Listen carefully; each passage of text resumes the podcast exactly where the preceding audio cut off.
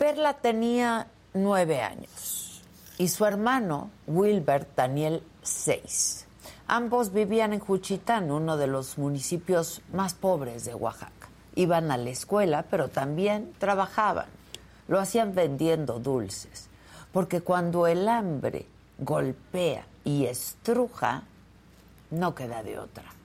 El viernes pasado, ambos salieron de casa y no volvieron con vida. Durante las primeras horas del sábado los mataron y después, después sus cuerpos fueron encontrados en una carretera. A Perla y a Wilbert los asfixiaron. La madre de Perla y de Wilbert se fue de casa hace tres años y su padre pues tampoco se hacía cargo de ellos. Hasta el momento, justo el papá de nombre Wilbert N. es el único detenido. Está acusado de maltrato y de abuso. Sin embargo, Iván García Álvarez, el secretario de Seguridad de Oaxaca, aseguró que una de las líneas de investigación es que a los niños los mataron por una venganza. El gobernador de Oaxaca, Salomón Jara, dijo que con anterioridad hubo un problema entre los padres de los niños y otras personas y que les enviaron un mensaje de amenaza. Los iban a castigar donde más les dolía, dijo el gobernador, pero no dio más detalles. Perla y Wilbert eran conocidos por todos en la colonia Fidel Peña. Eran los mismos vecinos quienes les compraban los dulces que vendían. Y fueron también los vecinos y otros familiares quienes sepultaron a los hermanitos. El cortejo fúnebre lo encabezaron sus compañeros de la escuela, Saúl Martínez. Vestidos de blanco y con globos, el grupo de niños despidió a sus compañeros. Imaginen esta imagen así. Niños que estaban enterrando a otros niños. Niños que gritaron presente cuando en el pase de lista que hizo el maestro Guillermo se nombró a Perla y a Wilbert. Esos niños han sido atravesados de por vida por una violencia brutal y se han vuelto testigos del homicidio de dos víctimas de dos vidas que debieron ser protegidas, de dos vidas que no tenían por qué terminar. Me gustaría poder decirles que esto se trata de un caso atípico, aislado, de excepción, pero no, no es el caso, porque la Red por los Derechos de la Infancia en México indica que en los primeros 11 meses del 2022 se registraron 1.116 asesinatos de menores de edad, mientras que la organización Reinserta publicó recientemente que la violencia contra niños y niñas ha repuntado más del 17% en lo que va de la actual administración. De acuerdo con datos del Secretariado Ejecutivo del Sistema Nacional de Seguridad Pública, estamos hablando de un alza dolorosísima y alarmante en los niños que son víctimas de corrupción, de homicidio, de lesiones y de trata.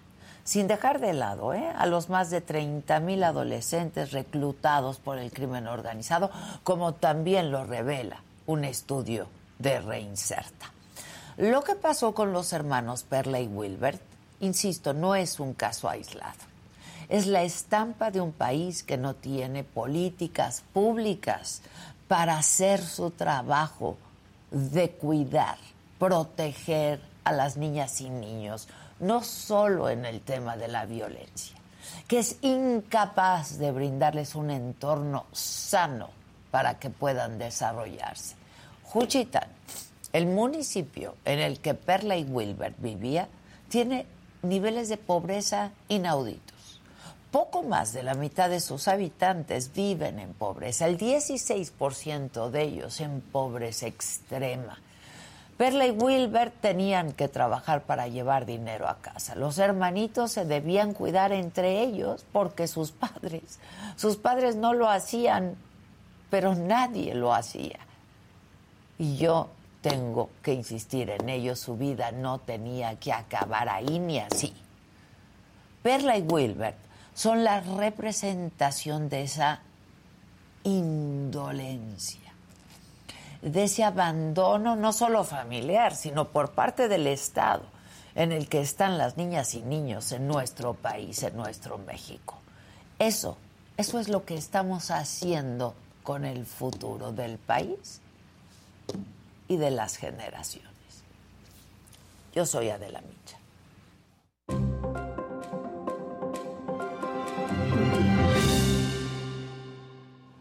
Hola, ¿qué tal? Muy buenos días. Los saludo con mucho gusto y que es jueves, es 23 de febrero.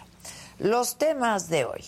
La inflación de la primera quincena de febrero se ubicó en 7.76%. Esta es una ligera baja del 0.12% con respecto al mes pasado. Esto informó justo esta mañana el INEGI. Lo que más subió otra vez, el huevo, el gas y el pollo en el escenario político, en una sesión donde lo que hubo fueron insultos personales, descalificaciones, una vergüenza. Mercado.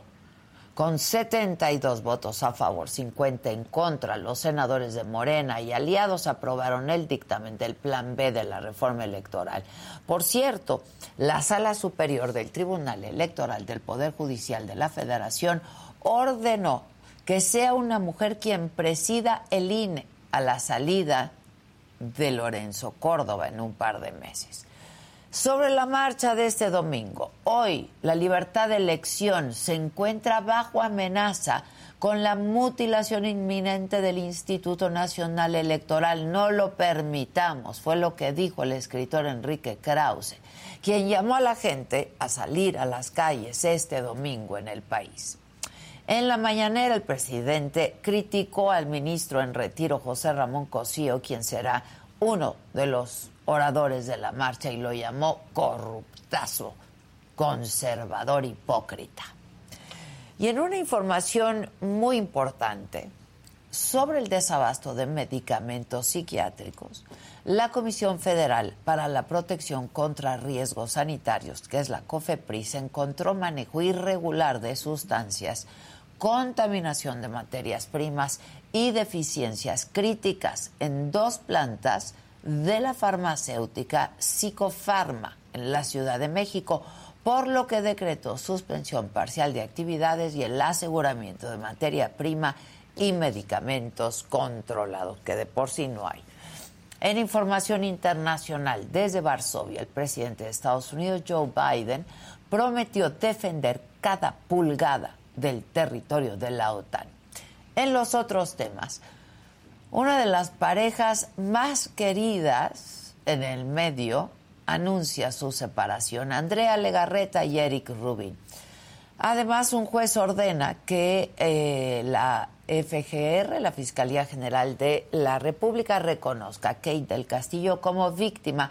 Y es que Kate ha denunciado que padeció persecución política en México al ser relacionada con el narcotraficante Joaquín El Chapo Guzmán. Y John de Luisa no va por la reelección como presidente de la Federación Mexicana de fútbol.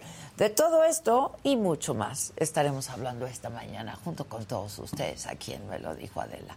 No se vayan, que ya comenzamos.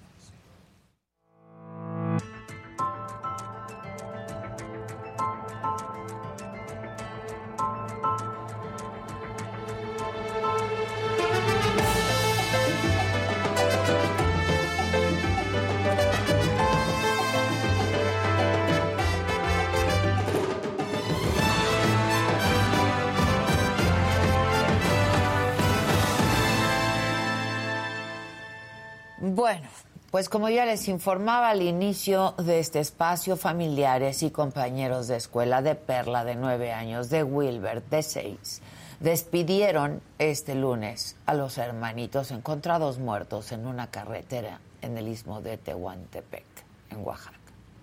Este caminito, este caminito, este caminito, este caminito, no me cansará, no me cansará, no me cansará, no me cansará. ¡Hay que saludarles!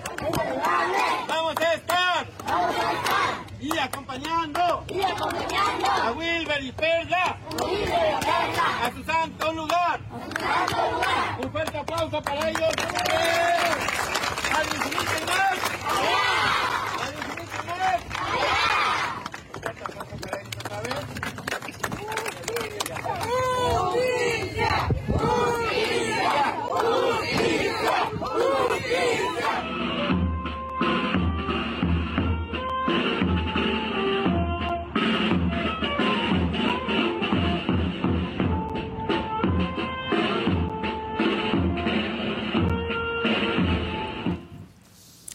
Es que la violencia contra niños y niñas repuntó, les decía, más del 17% según datos del Secretariado Ejecutivo del Sistema Nacional de Seguridad Pública.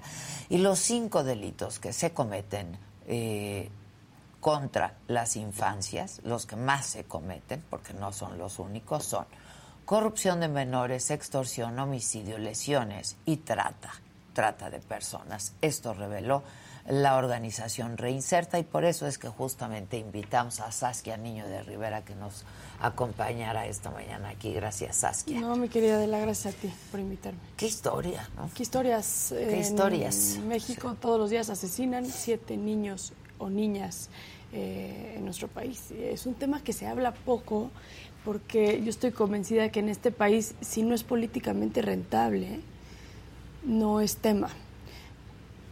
¿Cómo puede ser que maten siete niños todos los días en este país ¿Qué cosa? y que no tengamos un gobierno, tanto federal como estatal, a nivel nacional, cuya prioridad sea la infancia? ¿Cómo puede ser que hablemos de la construcción de un México en paz cuando no estamos priorizando la infancia que estamos construyendo hacia el día de mañana? Los delitos son gravísimos. A ver, entendamos el delito de corrupción contra menores. Estamos hablando de niños y niñas prostituidos, niñas y niñas que son usados sexualmente. México tiene, Adela, las tres ciudades, de las tres ciudades más importantes del mundo en materia de pornografía infantil y prostitución infantil. Creamos el 60%. Cancún, Acapulco, Tijuana y Tijuana y Guadalajara se están como, como peleando el, lugar. ¿Qué quiere decir esto, Adela? Que vienen muchos extranjeros, especialmente gringos y europeos, a México a este tipo de turismo particularmente, al tema de la prostitución infantil. ¿Por qué? Por la impunidad. Porque se puede. Porque se puede. Exactamente, se puede llegar a Acapulco, lo hemos visto muchísimas veces, y decir quiero acostarme con un niño de 2, 3, 4, 5, 6 años, agarrar un avión de regreso a mi país, a mi, lo, donde sea que vengo, y aquí no pasó absolutamente nada. Son temas súper dolorosos y lo entiendo, pero pareciera de repente que el que sean temas dolorosos nos lleva a no hablar de ellos. Y al no hablar de ellos, estamos creando mucha más impunidad, un área de oportunidad. Claro, es que es dolorosísimo esto. Es dolorosísimo y esta cifra de un aumento de casi el 18% en materia de violencia contra menores también nos habla de otro tema de la que es importante que mencionemos que tiene que ver con el uso de los menores en materia de narcotráfico también. ¿A qué me refiero? Al reclutamiento infantil, algo que desde Reinserta hemos visto y de hecho el año pasado sacamos un estudio de, esto y por primera vez el gobierno federal reconoce la problemática del reclutamiento infantil, tiene que ver con cada vez son más chiquitos los niños que son usados dentro de la delincuencia organizada. Entonces, esta cifra de los siete menores asesinados todos los días tiene mucho que ver con que inician en el narcotráfico a los 7, 8, 9 años, los niños, se les da un entrenamiento porque ya no son halcones de andar en su bici y, avisar por radio este, y ya, no, ya es sicariato. Eh, entonces los introducen a las drogas. Se empiezan a consumir drogas en Desde una edad... los 7 años. 7, 8, 9, 10 años, en una edad donde el cerebro sigue en una formación importante de desarrollo. Entonces, ¿qué pasa? Que para los 14, 15, 16 años, estos niños ya y perdón que lo diga así, son prácticamente inservibles. Ya tienen un daño neuronal tan brutal y un trauma tan brutal que los terminan metiendo en estas como casas donde ahora se usan para desaparecer cuerpos con ácido, mutilarlos, etcétera. Y luego terminan volviéndose loco estos menores y terminan siendo ya una amenaza para el propio grupo, ¿no? Ya tienen información, ya saben qué onda, los terminan matando. De hecho, el INEGI sacó una cifra que es el promedio de vida de un niño sicario en nuestro país es de tres años. Ay. Entonces la cifra es terrible, terrible. Es estremecedor, ¿eh? Estremecedor. Es, una película del horror. Todavía no se puede controlar, por ejemplo, en México tenemos muchos pueblos que aún el matrimonio forzado, que aún la virginidad de los niños contra menores fueron víctimas de violencia sexual también en la infancia. Entonces, a su vez pero hay que hablarlo, ¿no? Pero luego, cuando hablamos de pedófilos, no, no, pedófilos, no, de ellos no hay que hablar. No, no, sí hay que hablar de ellos, porque si no hacemos un entendimiento que el 70% de los agresores sexuales infantiles fueron abusados sexualmente, pero también no estamos haciendo nada por ayudar a la infancia en este país, cuál es el México que esperamos el día de mañana. Sí, sí, sí, sí. ¿Qué país vamos a dejar y qué generaciones estamos dejando? La normalización de la violencia de la es un tema que tenemos que, que que abordar desde un tema preventivo. ¿Qué está pasando con la infancia? En Reinserte estamos trabajando mucho con, por ejemplo, niñas y niños que vieron cómo asesinaron a sus mamás o a sus papás. Ellos estuvieron presentes cuando asesinaron a sus mamás y a sus papás en prisión, eh, en, su presencia. Que, luego por eso el otro padre está en prisión, entonces están solos. pero, ¿y, qué hacemos con esos niños? ¿Dónde van estos niños? El SEAB ha quitado todo tipo de presupuesto el gobierno federal para el centro de atención a víctimas. Entonces somos las organizaciones civiles, y digo esto con humildad, pero sí con mucha certeza que solo las organizaciones civiles en este país están siendo quienes están respondiendo ante la salud mental de los niños que hoy están afectados por la normalización de la violencia. Tenemos que hablar de eso. En México pareciera que es como, ok, fue violado, perfecto, que pase por un proceso jurídico. Como si el proceso jurídico solito fuese suficiente para que ese niño el día de mañana esté bien. Ok, ya metimos a su agresor en la cárcel. Adela, ¿qué sigue? ¿Quién atiende el daño que, ya tiene está hecho, ya está hecho. Es salud mental, es la importancia de la salud mental en niños que tienen normalizados la violencia. Y para cómo están las cifras de violencia en este país, tenemos que hablar de la normalización de la violencia en la infancia. Esos niños, esas niñas que para sobrevivir porque viven en una casa donde un papá es sumamente golpeador, porque tienen, viven en una casa donde un abuelito es, es un pedófilo, eh, donde viven en una casa donde mamá, papá son secuestradores, son narcotraficantes, este, donde salen a su colonia y encuentran cuerpos tirados en su colonia. O niños que en la escuela se tienen que ocultar abajo del pupitre y la maestra tiene que cantarles una canción porque hay balazos. Hay balazos. Ahora los entrenan ah, en eso. Hay escuelas, hay cárceles también que les entrenan y hay simulacros de balazos y que hay que hacer. hemos transmitido es la locura. Y no nada más eso Adela pero otro tema que se está hablando poco eh, y, a mí me tiene muy preocupada es esto que ahora están haciendo la delincuencia organizada en meter drogas en dulces. Y cómo están usando a los niños para vender drogas en dulces dentro de las escuelas para enganchar a los niños en el consumo de las drogas desde una edad muy temprana. Cómo las escuelas están siendo usadas para que los niños que ya están involucrados en el narcotráfico escondan armas, escondan paquetes de, droga, porque claro, en la escuela quién se va a meter a buscar un paquete de cocaína. Es que lo poco que se está haciendo se está haciendo mal, ¿no?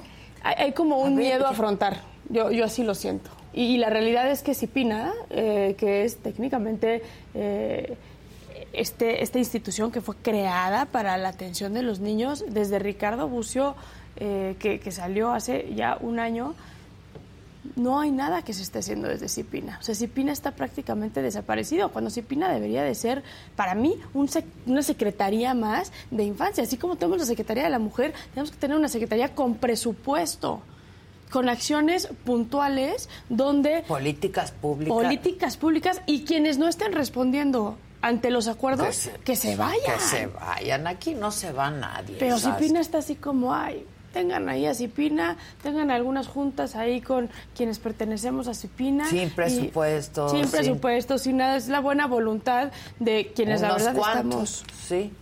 Quien seguimos en la lucha de la sociedad civil, esa es la realidad porque también la sociedad civil ha sido bastante golpeada en los últimos años, ¿no? Entonces, quienes seguimos en esta lucha, sin apoyo, sin presupuesto, sin nada. Tiene que haber un presupuesto fijo para la infancia de este país. A mí me preocupa que los DIFs cada vez sean más usados para poder hacer política. Tú te metes a ver los programas que hace el DIF y es caminamos las calles eh, y tocamos las puertas de las colonias. Están haciendo política. no están protegiendo a la infancia. Ahora, eh, eh, eh, narrábamos este caso que, como yo decía, lamentablemente no es de excepción, no es un caso aislado ni único, ¿no? Me decía siete niños. Siete todos los días en todos este país. los días, son siete asesinados. niños. mueren, mueren por violencia, pues. O sea, son mueren por Es brutal. Brutal. Es brutal. Brutal. No, es, es, es, una cifra muy delicada. Si hablamos, a ver, el tema de género, ¿no? Ahora que estamos a un par de días. son 11 mujeres todos los días. 11 mujeres todos los días, 7 niños todos los días. La diferencia es, es, es, nada. y las mujeres hemos puesto en agenda otra vez porque es políticamente rentable y tú ves cuántos políticos no se suben a la agenda de género. O, sea, es una locura. Pero ¿y el tema de la infancia qué? ¿El tema de la infancia qué? Y el tema de la infancia ya violentada, porque a veces hablamos de la infancia en materia de prevención, eh, pero ¿dónde está nuestra, nuestra reforma educativa?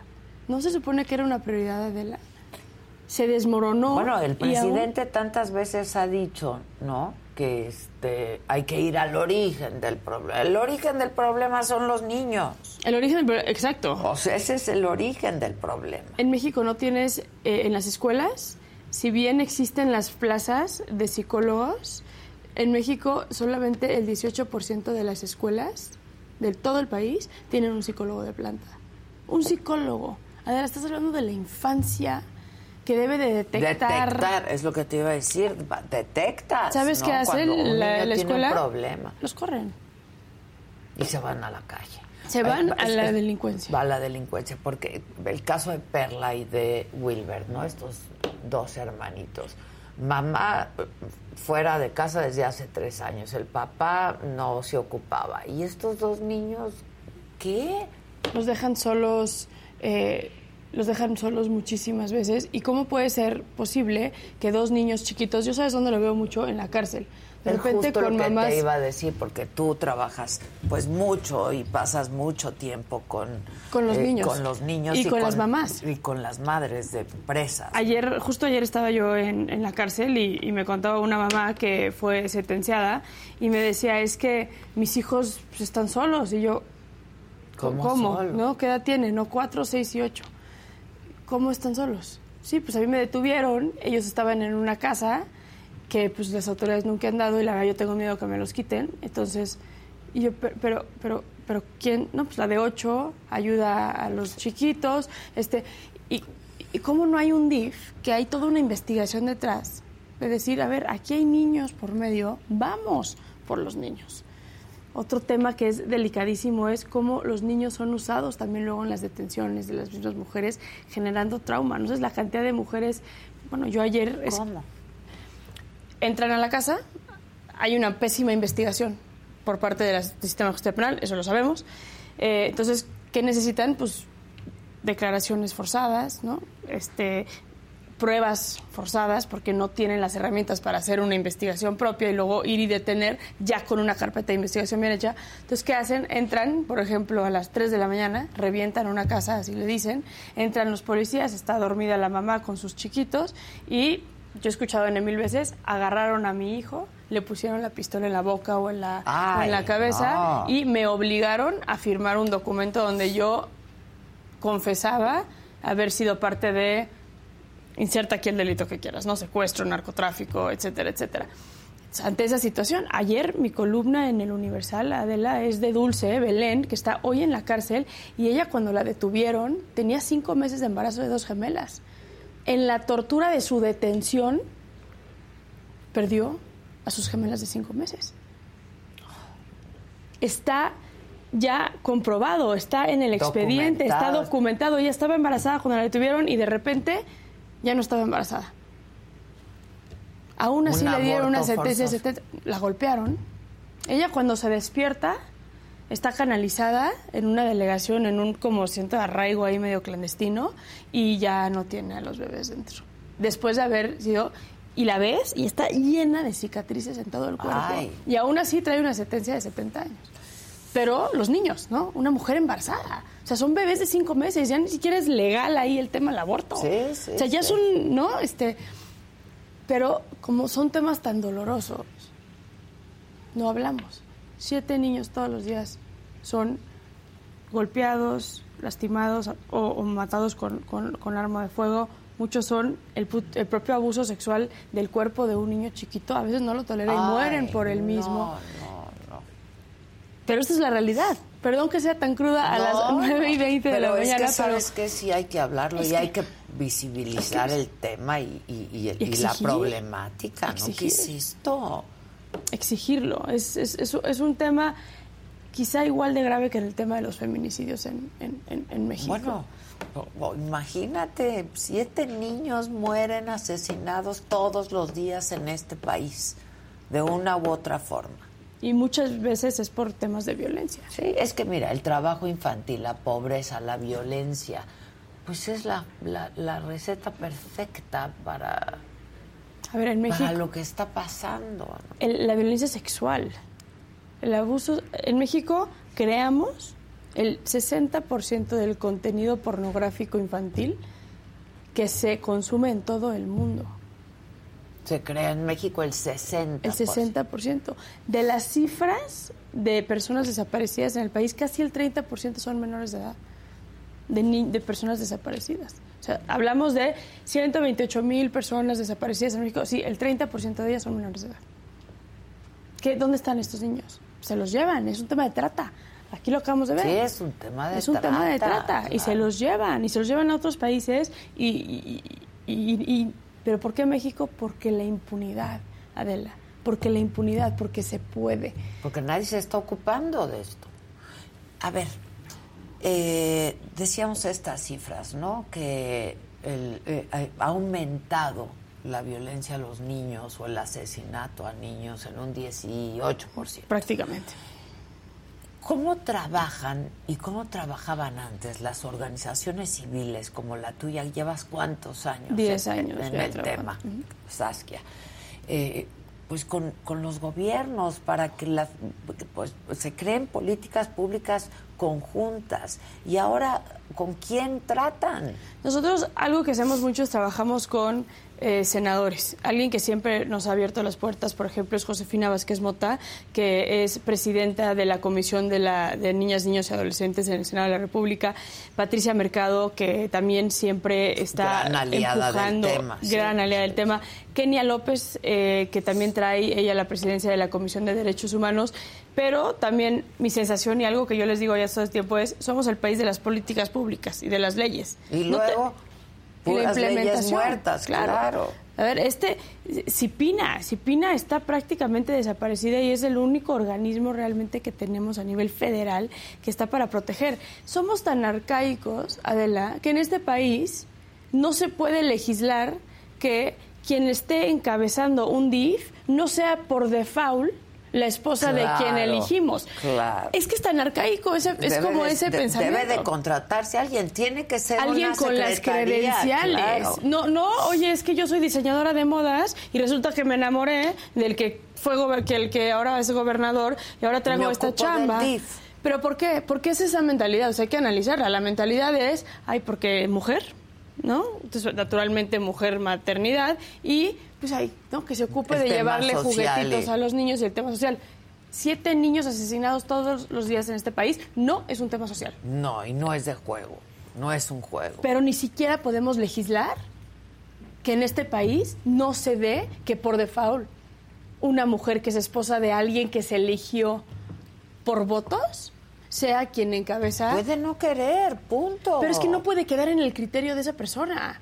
Tenemos el caso de Nuevo León. Mariana, por ejemplo, Rodríguez Cantú, que es una mujer brillante que decidió. muy comprometida, muy. Y mucha, ella no es, no es directora del DIF. No. Ella no, es. Ella dice, ella entró y dijo, yo me dedico a temas que tienen que ver con este eh, maquillaje, con influencia. O sea, yo hago otras cosas. Yo de esto no sé mucho, me voy a comprometer honorariamente, ¿no? Claro, porque tengo la fortuna de estar casada con el, gobernador. Quien hoy es el gobernador. Claro, pero quien está en la dirección es, es, Gloria, es una mujer increíble que lleva años en el sistema eh, y que está... Pero porque Mariana tiene el criterio de decir, yo no soy quizá la mejor, que, lo argumentaría porque ha hecho cosas impresionantes, es una fregona la neta, pero no puede quedar a criterio. No, y, comprometida. Muy comprometida. O sea, muy, muy comprometida. Pero ¿qué pasa con los otros estados donde tienes la soberbia de una esposa de un gobernador que dicen, no, yo soy arquitecta, pero no importa. Nunca en mi vida he visto temas de infancia, pero no importa. Como soy la esposa del gobernador, yo voy a encabezar el DIF. Eso no debería de estar a criterio de quien le toca eso.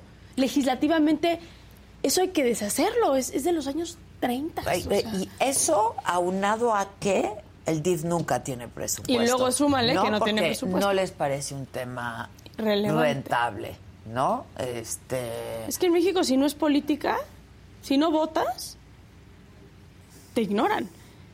Entonces, pues, los niños, ¿qué? Pues ellos no votan. Entonces, mejor me voy por temas que son más... Este país, el hecho de que la seguridad esté tan politizada es un, es un problema. Pero vámonos a la base.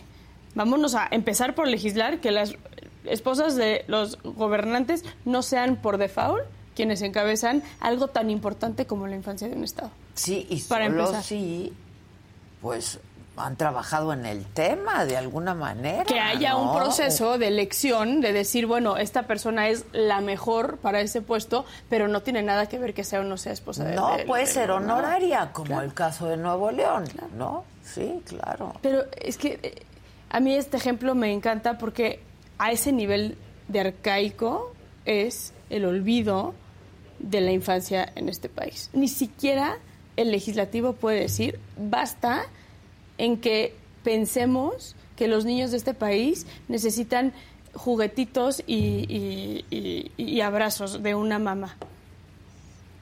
No, pues hoy los niños de este país necesitan otra cosa. Tú vas a los DIFs, Adela, y es una vergüenza. Una vergüenza. O sea, caminar los DIFs de los diferentes estados de este país son cárceles.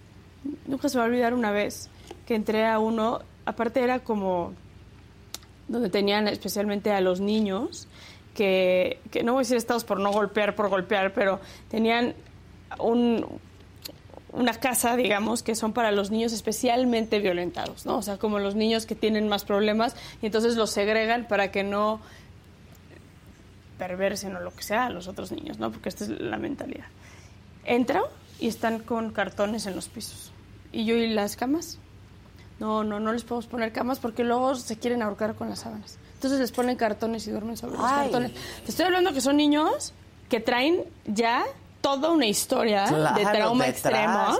Están en el DIF porque ya intervino el sistema de justicia penal y dijo a estos niños hay que aislarlos de, este, este, espacio. entorno violento. Y los metes a dormir sobre pedazos de cartón porque pues es que luego no esconden cosas en los colchones o luego se quieren colgar con las con las entonces dices no puede ser que tú estés encargada de este niño que por fin lo salvaron del infierno en el que estaba y ahora llegó al infierno número dos no hay ausencia de salud mental en quienes hoy están en los diferentes centros de atención para menores y quienes dan primera respuesta es impresionante las historias de los niños y de las mamás que van con sus hijos. Acaban de violar a mi hijo. Vengo a denunciar. Es la misma Ministerio Público que lleva sentada en ese lugar 25 años, que nunca en su vida ha recibido una sola terapia. Una capacitación, además, para poder, ¿no? Dar ayuda digamos que está capacitada. Te voy a dar el beneficio de la duda de que está capacitada y es la persona elegida. En México no se habla de la salud mental. Entonces, lo que pasa es que hay una cosa que se llama trauma vicario entonces, ¿qué pasa con la Ministerio Público que lleva 25 años recibiendo a niños violados? Esa Ministerio Público está completamente blindada de cualquier tipo de emoción que pueda existir con un niño abusado sexualmente. Y entonces, en el sistema burocrático se pierde y el maltrato viene del propio sistema. De esa mujer o ese hombre que es como, uy, no, tome, tome asiento y al rato vemos. Es como con las mujeres también. lo mismo que con las mujeres. ah, que no, viene sangrando, ah, no viene golpeada. Vaya. Claro, sí, es, es, y, al rato la eso, lo vicario, ¿no? Ya lo has oído durante 25 años y al rato la matan. Pero ¿quién habla de trauma vicario en el sistema de justicia penal? ¿Dónde está el presupuesto de salud mental para quienes hoy son las autoridades que dan primera respuesta a las víctimas de este país? Pues sí, no hay ni medicamentos, hombre no hay ni medicamentos. Y, y por ejemplo, las organizaciones civiles trabajan eh, entre ustedes. Nosotros Sí, de hecho hay una organización que se llama Redim, eh, que es la, la, red que junta a las organizaciones que estamos trabajando a favor de la, de la infancia en el país y entre nosotros también luego es maravilloso porque nos, nos mandamos casos, ¿no? Entonces, si a mí me lleva un caso este, de bullying, por ejemplo, que yo en la organización Reinserta únicamente veo delitos de alto impacto, entonces ya sé perfecto que le puedo hablar. Remitirlo, a dónde remitirlo. Ahora, las organizaciones, es interesante, pero las organizaciones que seguimos en pie, y hoy seguimos comprometidos con presupuesto, con infraestructura, con protocolos, con, con lo que deberían ser las organizaciones en cualquier parte del mundo, somos las organizaciones que no recibimos fondos o que no dependemos de los fondos del gobierno tenemos fondos internacionales, tenemos fondos... Eh, es que el gobierno dejó de dar ese apoyo porque el presidente desde el día uno dijo que no creía en estas organizaciones, ¿no? Y mira, hasta cierto... Hay de todo, claro, sí. Quienes dejaron de operar porque ya no comían del gobierno, pues mira, está, está perfecto, porque al final sí creo lo que de repente da coraje en este país es la corrupción y que veas que el dinero en vez de que se use para cosas positivas se usa para otra cosa y encima te dicen que tú no puedes este, usar el, el, el, el dinero, ¿no? Pero hay, hay toda otra parte importante que tiene que ver con concientizar a la sociedad de decir, bueno, yo puedo ser parte del cambio que quiero ver en México. Entonces, que organizaciones dependamos de dinero de instituciones privadas, de gobiernos internacionales, creo que está bien porque entonces fungimos como un apoyo para el gobierno local o el gobierno federal y dobleteamos o triplicamos el, el esfuerzo. Eso técnicamente si el gobierno no tuviera un problema de corrupción como, como, como lo tiene. Pero la realidad es que se vuelve muy, muy complicado. Yo te puedo decir que atiendo el 20-30% de los casos de violencia que me llegan, porque no tengo presupuesto pues para claro. No se puede, no, alcanza, no, alcanza. Reinserta es la única fundación en México, la única en México que tiene el programa tanto para agresores como para sobrevivientes de violencia sexual, porque el 74% de los temas de violencia sexual en este país tienen que ver con algún familiar directo. Entonces, ¿qué pasa en este país? Muchos es, es que fue mi, no sé, mi hijo o mi sobrino quien violó a mi hija. Si no atiendes al agresor también, viven en el mismo espacio. Sí, claro. La agresión va a seguir. Tienes que separarlos. Y tienes, que, que separarlos. Y mira, yo en beneficio de algunas y varias esposas de algunos gobernadores que eh, sí les toca por default, pero se enamoran del proyecto y quieren y no ya están en eso y quieren hacer no tienen con qué, ¿Con qué? no no hay presupuesto no tienen con qué porque no, no, no les interesa, no hay lana para ellas, pues ¿cómo hacen? No, y si ves los presupuestos de los estados del dinero que se va para la atención a la infancia es el mínimo. es el mínimo, porcentualmente. Alguien decía por aquí en el chat que en su época no había psicólogos en las escuelas. En primer lugar, digo, no sé a qué generación pertenezca, pero era otro país. Es otra generación. Hoy ya se, hoy la ciencia nos ha demostrado que la salud mental tiene un factor. antes también pues nos pegaban. Nuestros papás y una buena nalgada, un buen coscorrón, un buen esto, era bien visto. Una buena nalgada a tiempo. A tiempo. Hoy está comprobado que, los golpes a los menores, ¿no? Y, y, sí, seguramente es una persona ya, ya más grande, pero también es un país distinto. Eh, es, un, país, donde no había tecnología. realidad distinta, claro.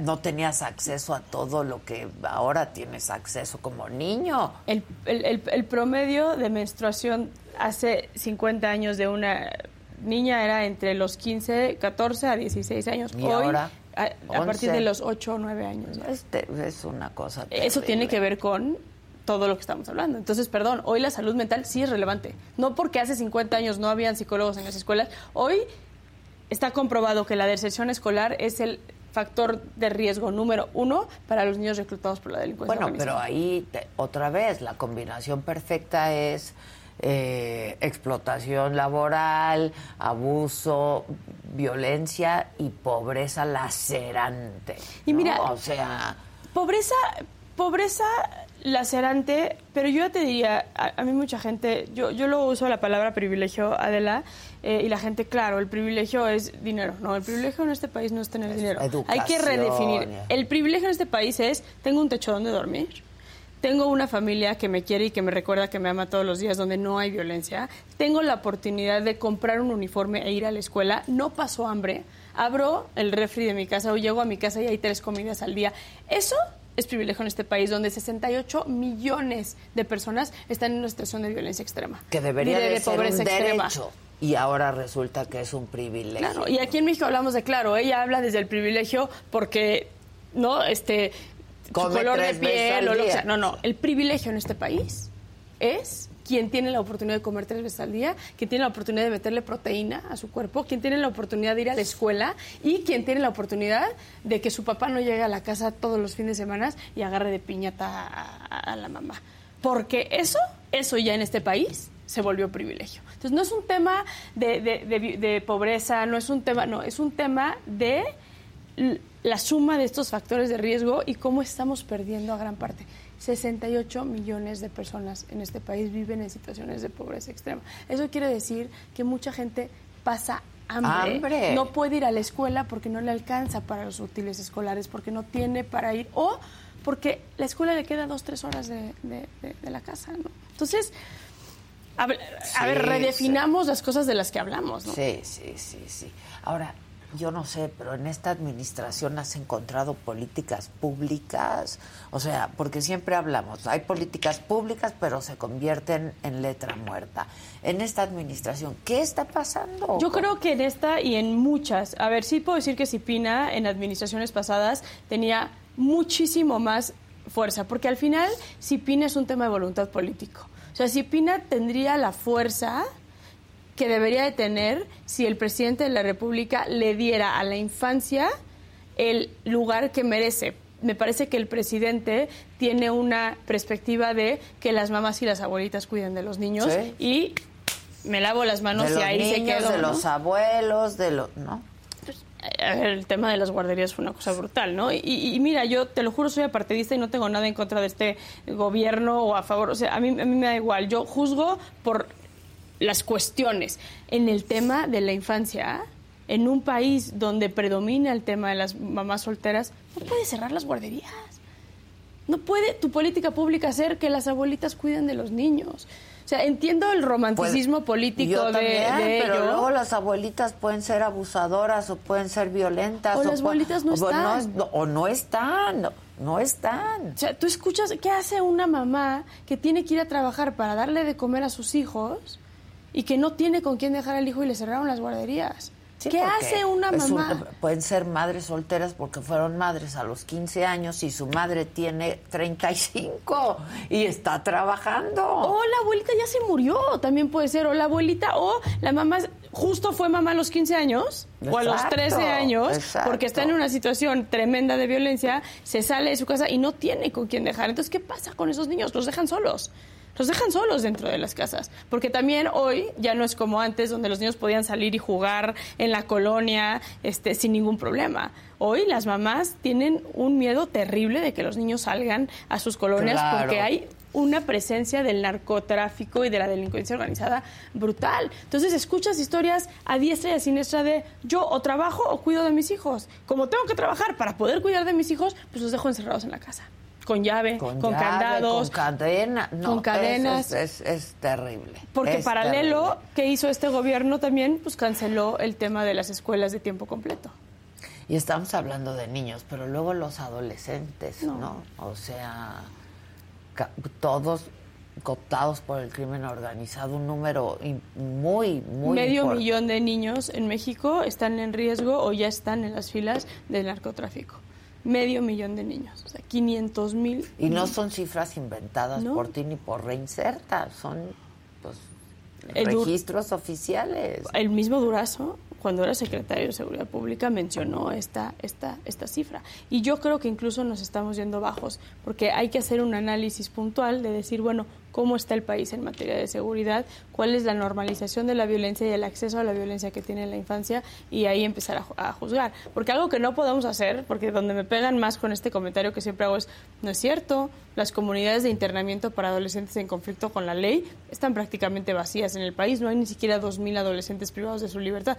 No, pregúntales, ¿todos? Absolutamente todos los detuvieron en algún punto de su vida y no los procesaron. Porque a la policía le da flojera procesar a los menores de edad que cometen delitos. ¿Por qué? Porque la ley de adolescentes en conflicto de la ley, eh, en conflicto con la ley, es tan compleja que el policía dice, ah, eres menor, te suelto. Te suelto. En la frontera, ¿sabes qué hacen los gringos cuando un menor de edad pasa droga? Le decomisan la droga y lo regresan. Lo regresan. Súper rentable. O sea, desde un modelo de negocios, para el narcotráfico es súper rentable en los menores de edad. Está terrible. son manipulables porque son adolescentes, ¿no? Sí, claro. No hay penas más de cinco años. A la gran mayoría ni los procesan. Les conviene mucho, Los gringos te los regresan. O sea, es como. Es, es- es un no-brainer. Es un no-brainer. Y el gobierno le da igual. Entonces, pues.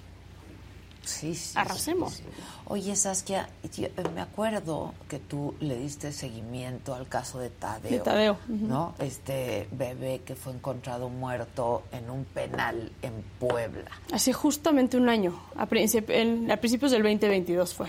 ¿Qué el 10 de pasó enero. con ese caso? ¿Qué?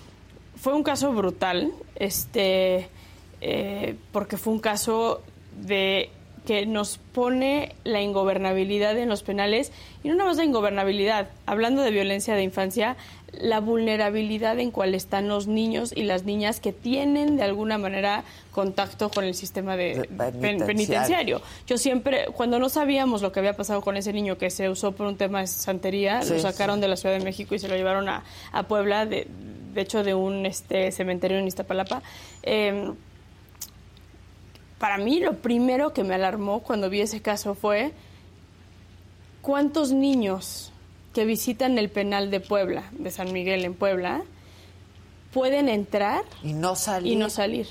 Porque si un niño ya entró y fue más fácil desecharlo en un bote de basura dentro del penal, quiere decir que hay un grupo de custodios, de custodias, que no revisan quién entra y quién sale del penal, o les da igual, o están apalabrados, o no, vete a saber. Entonces, Tadeo fue un caso brutal porque estaba muerto, estaba en un basurero, se usó para santería, o sea, fue, fue una Sí, cosa sí, brutal. sí. Pero estás hablando de un penal donde un niño pudo entrar y no salir. ¿Cuántos niños? En México, en promedio, hay entre 500 y 600 mil niños que visitan las cárceles regularmente. ¿Por qué? Porque mamá está en prisión, porque papá está en prisión, porque abuelito, abuelita está en prisión. O sea, parte de su cotidianidad Es entrar y salir de las, de las cárceles. En México no tienes un solo penal. De hecho, Nuevo León acaba de anunciar que va a ser el primer estado que hace un área como, como tal, pero no tienes un solo penal Que tenga, que tenga un espacio. área donde tú dices, en caso de una emergencia, de un motín, puedo evacuar a los niños que están, que te puedo hablar que son hasta 500 mil niños, 2 mil niños que están en un reclusorio norte, por ejemplo, un fin de semana, un sábado, menores de 12 años. Y hay motines en los penales. Todos, ah, lo- Pues, o sea, eso es pan de todos los de días, todos ¿no? los en este, en este, en este país. Pero ¿qué, cómo? O sea, el niño entra, tú entras al reclusorio y los ves, están pues, ahí jugando mientras este, aquí están fumando piedra y escuchas la conversación de aquí están hablando justo de secuestro, de homicidio, de no sé qué. Este, yo, yo, yo entrevisté a varios niños eh, sicarios, niños reclutados por el narco, y me tocó uno en especial que me voló la cabeza porque ya en prisión. ya, eh, como menor de edad, Sí, un sí, chavito de sí. 15 años, eh, sicario, y yo lo estaba entrevistando y su historia es que su papá estaba en la cárcel, en el Topo Chico, especialmente en Nuevo León, ya extinto Topo Chico. Y entonces en algún punto yo me volteo y le digo, ¿no te da, no te da miedo terminar en la cárcel? ¿No, ¿No te da flojera que la historia de tu vida sea una sentencia de 90 años? Digo, ahorita estás chiquito y tu pena fue de 5 años, vas a salir. Pero, Pero, no te da a flojera. volver a lo mismo. Y Me dijo, ¿sabes qué flojera? ¿Cuál? Yo cuando iba a visitar a mi papá, comía. prostitutas, drogas, fiesta, banda, este, miedo a la cárcel. ¿Cuál miedo a la cárcel? O sea, yo voy a ser el chingón de Topo Chico, me decía, ¿no? En ese momento que, que todavía no había cerrado Topo Chico. Y yo decía, ¿así cómo? Claro, entonces estos niños que entran a las cárceles del país y ven esto. y ven lo que ahora hemos, hemos visto, lo vimos en Chihuahua hace un mes, ¿no? que, que, que se, que se fugaron y, y mataron brutalmente a las autoridades. Jacuzzis, restaurantes, prostitutas, este... Ahora hasta un gato sacaron que estaba tatuado, ¿lo viste? Un, un gato precioso, esfince, creo que le llaman, estos que no tienen pelo, tatuado, salió del penal de Juárez. O sea, hasta animal, todo. ¿cómo No, vas a no, hablar de prevención en ese sentido? ¿no? Estos niños te dicen, yo voy a ser el jefe y señor del penal. ¿Cuál miedo? Hijos, qué tristeza, la verdad, y qué dolor. Entonces, hagamos, qué cosa? pero hagamos políticas en ese sentido. O sea, protejamos a la infancia que está en el contacto con las cárceles del país. No solamente los que viven adentro con sus mamás, los que visitan todos los días. Claro, claro. ¿Quién va a ser el primer gobernante que alce la mano y diga yo voy a implementar un- un modelo para esos niños? porque eso es prevención secundaria, son niños que ya están en contextos violentos. No estoy criminalizando y no estoy diciendo que un niño cuyo papá o mamá está en prisión va a ser un delincuente. Para nada pero estoy si su eso. entorno es violento, pues es muy difícil. Hay que ¿no? meternos ahí. Está, está terrible. Es un tema ¿Y- y- infinito, y qué, qué se supo de Tadeo? ¿Qui- o ¿Quién está? ¿Qué? qué? Se lo regresa, Reinserta apoyó a la familia, lo- la familia me buscó a mí antes de que Sí, Barbosa sí, sacara su famosa verdad histórica que iba a sacar, este y le regresaron a Tadeo a, su familia, lo volvieron a sepultar, la familia ya no quiso saber nada de los medios de comunicación ni, ni nada, Eh, les dieron un espacio en otro cementerio para que sepultaran a, a- a- a Tadeo. En México se pasaron algunas leyes que tienen que ver con regular los cementerios, porque es, es todo un negocio el tema de la santería en los cementerios y demás. Y, y hay 21 personas privadas de la libertad en Puebla, eh, que era todos los custodios y el personal administrativo que estaban en San Miguel y, Pues toda una y están en proceso que también está mal, ¿no? No es un eso que hizo Barbosa en ese momento de ahora detengan al 100% de las autoridades del penal, pues no no, haz una investigación porque eso hace mucho México, ¿no? ¿no? Ah, ya metimos a todos a la cárcel. Con el Chapo, cuando se fugó el Chapo fue lo mismo. Todos vámonos para la cárcel y conforme fueron pasando los años, la gran mayoría de los que metieron a la cárcel fueron sacándolos absueltos porque nada tuvieron que, ver, ver. con el delito, pero ya les arruinaste cuántos años Mientras de su vida. averiguas. Claro, sí, aquí, claro. ¿quién, aquí es muy sencillo, hay que hacer una investigación. ¿Quién metió al bebé con instrucción de quién y quiénes fueron las autoridades correspondientes en los puntos correspondientes que dieron ok a que ese bebé pasará sin vida? Oye, ¿y tú tienes acceso, autorización y acceso a las cárceles? ¿O Sí. también es un proceso complicado? Yo, yo, la fundación ha creado cierto nombre, lo cual Te ha sido muchos años también de hacer relaciones públicas con las autoridades correspondientes eh, para poder op- operar. Algo que tenemos en beneficio es que nosotros no recibimos dinero del gobierno. Eh, entonces, es un apoyo siempre a las autoridades el que Reinserta entre y meta este cualquier taller que, que metamos o cualquier espacio lúdico y demás. Entonces, parte de la chama que yo hago justo es acercarme a los secretarios de Seguridad Pública, a los subsecretarios Ya. del sistema penitenciario para decirle, oye, yo te ayudo. Deja, nada más déjate, Déjate ayudar. ayudar. Claro. Porque hay muchos estados que no se dejan ayudar. ¿eh? Pues gracias a ti No, por el contrario. trabajo que haces, de verdad, sobre todo por el trabajo que haces. No, y gracias a ti por atreverte a hablar de este tema. Necesitamos más espacios con, con- con micrófonos. Pues que este es tu espacio el día que quieras y Te en el momento que muchísimo. quieras, Gracias. querida Saskia. Muchas gracias. No, gracias a ti. Qué tristeza, la verdad, qué tristeza. Es fuertísimo. Fuertísimo. Es fuertísimo. Es que no sé cómo acabas tú. Con los niños no, ¿no? O sea, Ah, sí, con los niños Con no. los niños no. O sea, nada más eso. Con los niños, Con los niños no. no. Híjoles. Muchas gracias. A ti, Adela, gracias. Muchas gracias. Bueno, ahora imagínense perder a dos hijas por negligencia y que las mismas autoridades intenten obstruir la reparación del daño. Esto le está pasando a la madre de Sofía y Esmeralda, estas jóvenes que cayeron en una coladera en Iztacalco el año pasado. La investigación es de Jonathan Padilla. No puede ser posible. Usted dígame, en este país tan hermoso que es, ¿existe la justicia? ¿Son honestos? ¿De verdad eh, existe y es aplicada la ley como debe de ser?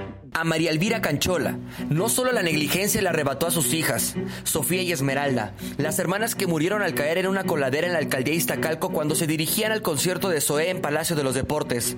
Ahora, la impunidad amenaza con que no se le haga justicia. SACMEX, desde un principio nosotros metimos muchos escritos para que ellos contestaran, jamás contestaron, jamás. ¿Cómo puede ser posible que ahora ya hasta hizo una reparación del daño? O sea, ¿a quién están escondiendo o qué trampa pretenden hacer? Eh, porque de alguna manera me suena como que quieren darle ya, ya carpetazo al asunto y pues no, eso no va a pasar.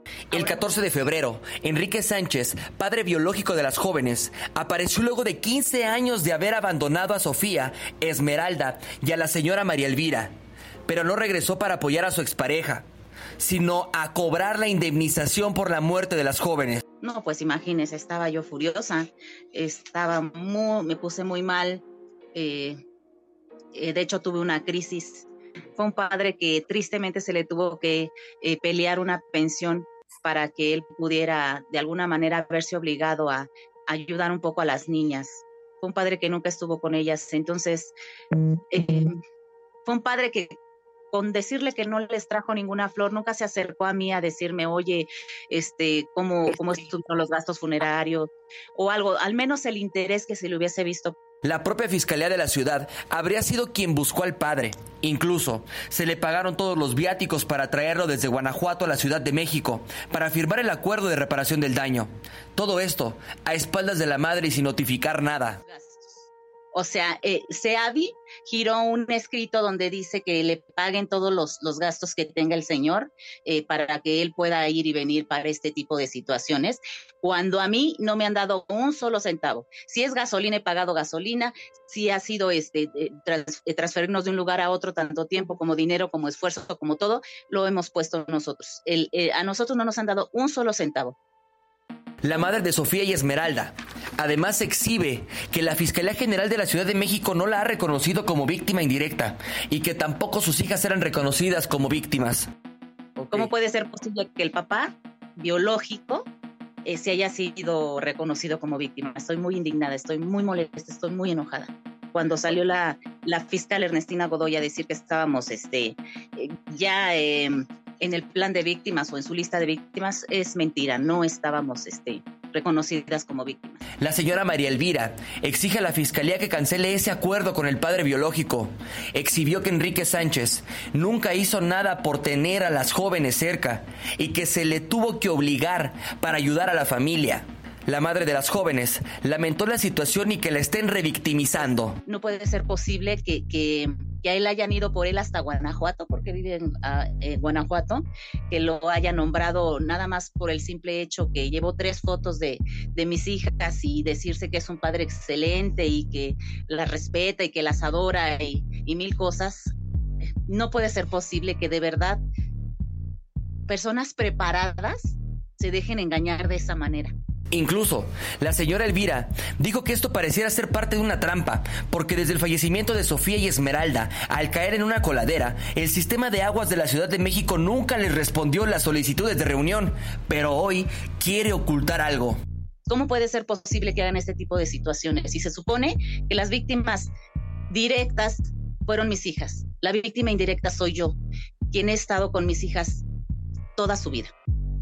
La madre de Sofía y Esmeralda también reveló que Ernesto Álvarez, el titular de la Comisión Ejecutiva de Atención a Víctimas de la Ciudad de México, intentó hacerla cobrar 50 mil pesos por medio de un cheque a su nombre. El cheque fechado el 25 de noviembre del 2022, con el registro 13-0504825 y número de serie 00159090, contiene las firmas autorizadas para poder retirar 50 mil pesos en efectivo. Cuenta con los sellos de las autoridades capitalinas. Además, está a nombre de la señora María Elvira Canchola Montoya. Pasaron 81 días desde que el cheque llegó a manos de la señora Esmeralda. Y de un momento a otro apareció el padre para cobrar una indemnización que no le corresponde. Pretenden cansarme quizá, pretenden callarme, pero no me voy a callar. Y siguen de alguna manera atacándola, ¿sabe? Porque yo lo veo así y no lo voy a permitir. Voy a luchar hasta el último respiro porque se les haga justicia a mis hijas. Para me lo dijo Adela, Jonathan Padilla.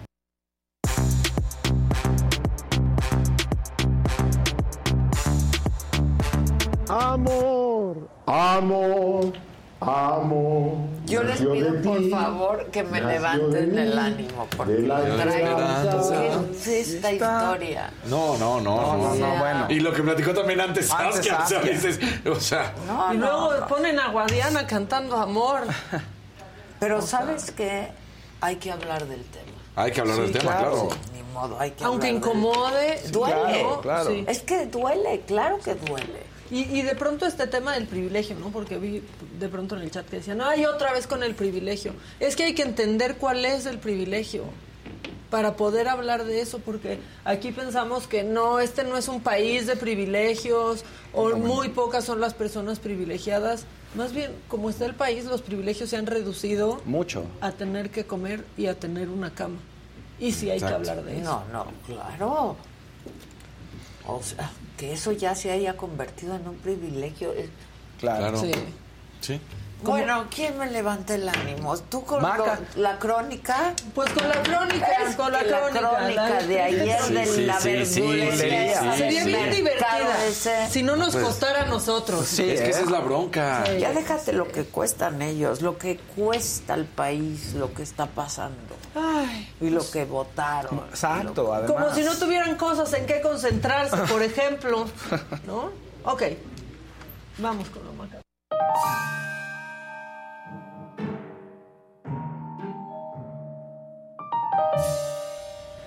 Ya seguramente vieron porque qué pasó con Lili Telles y Rocío Abreu, la senadora de Morena.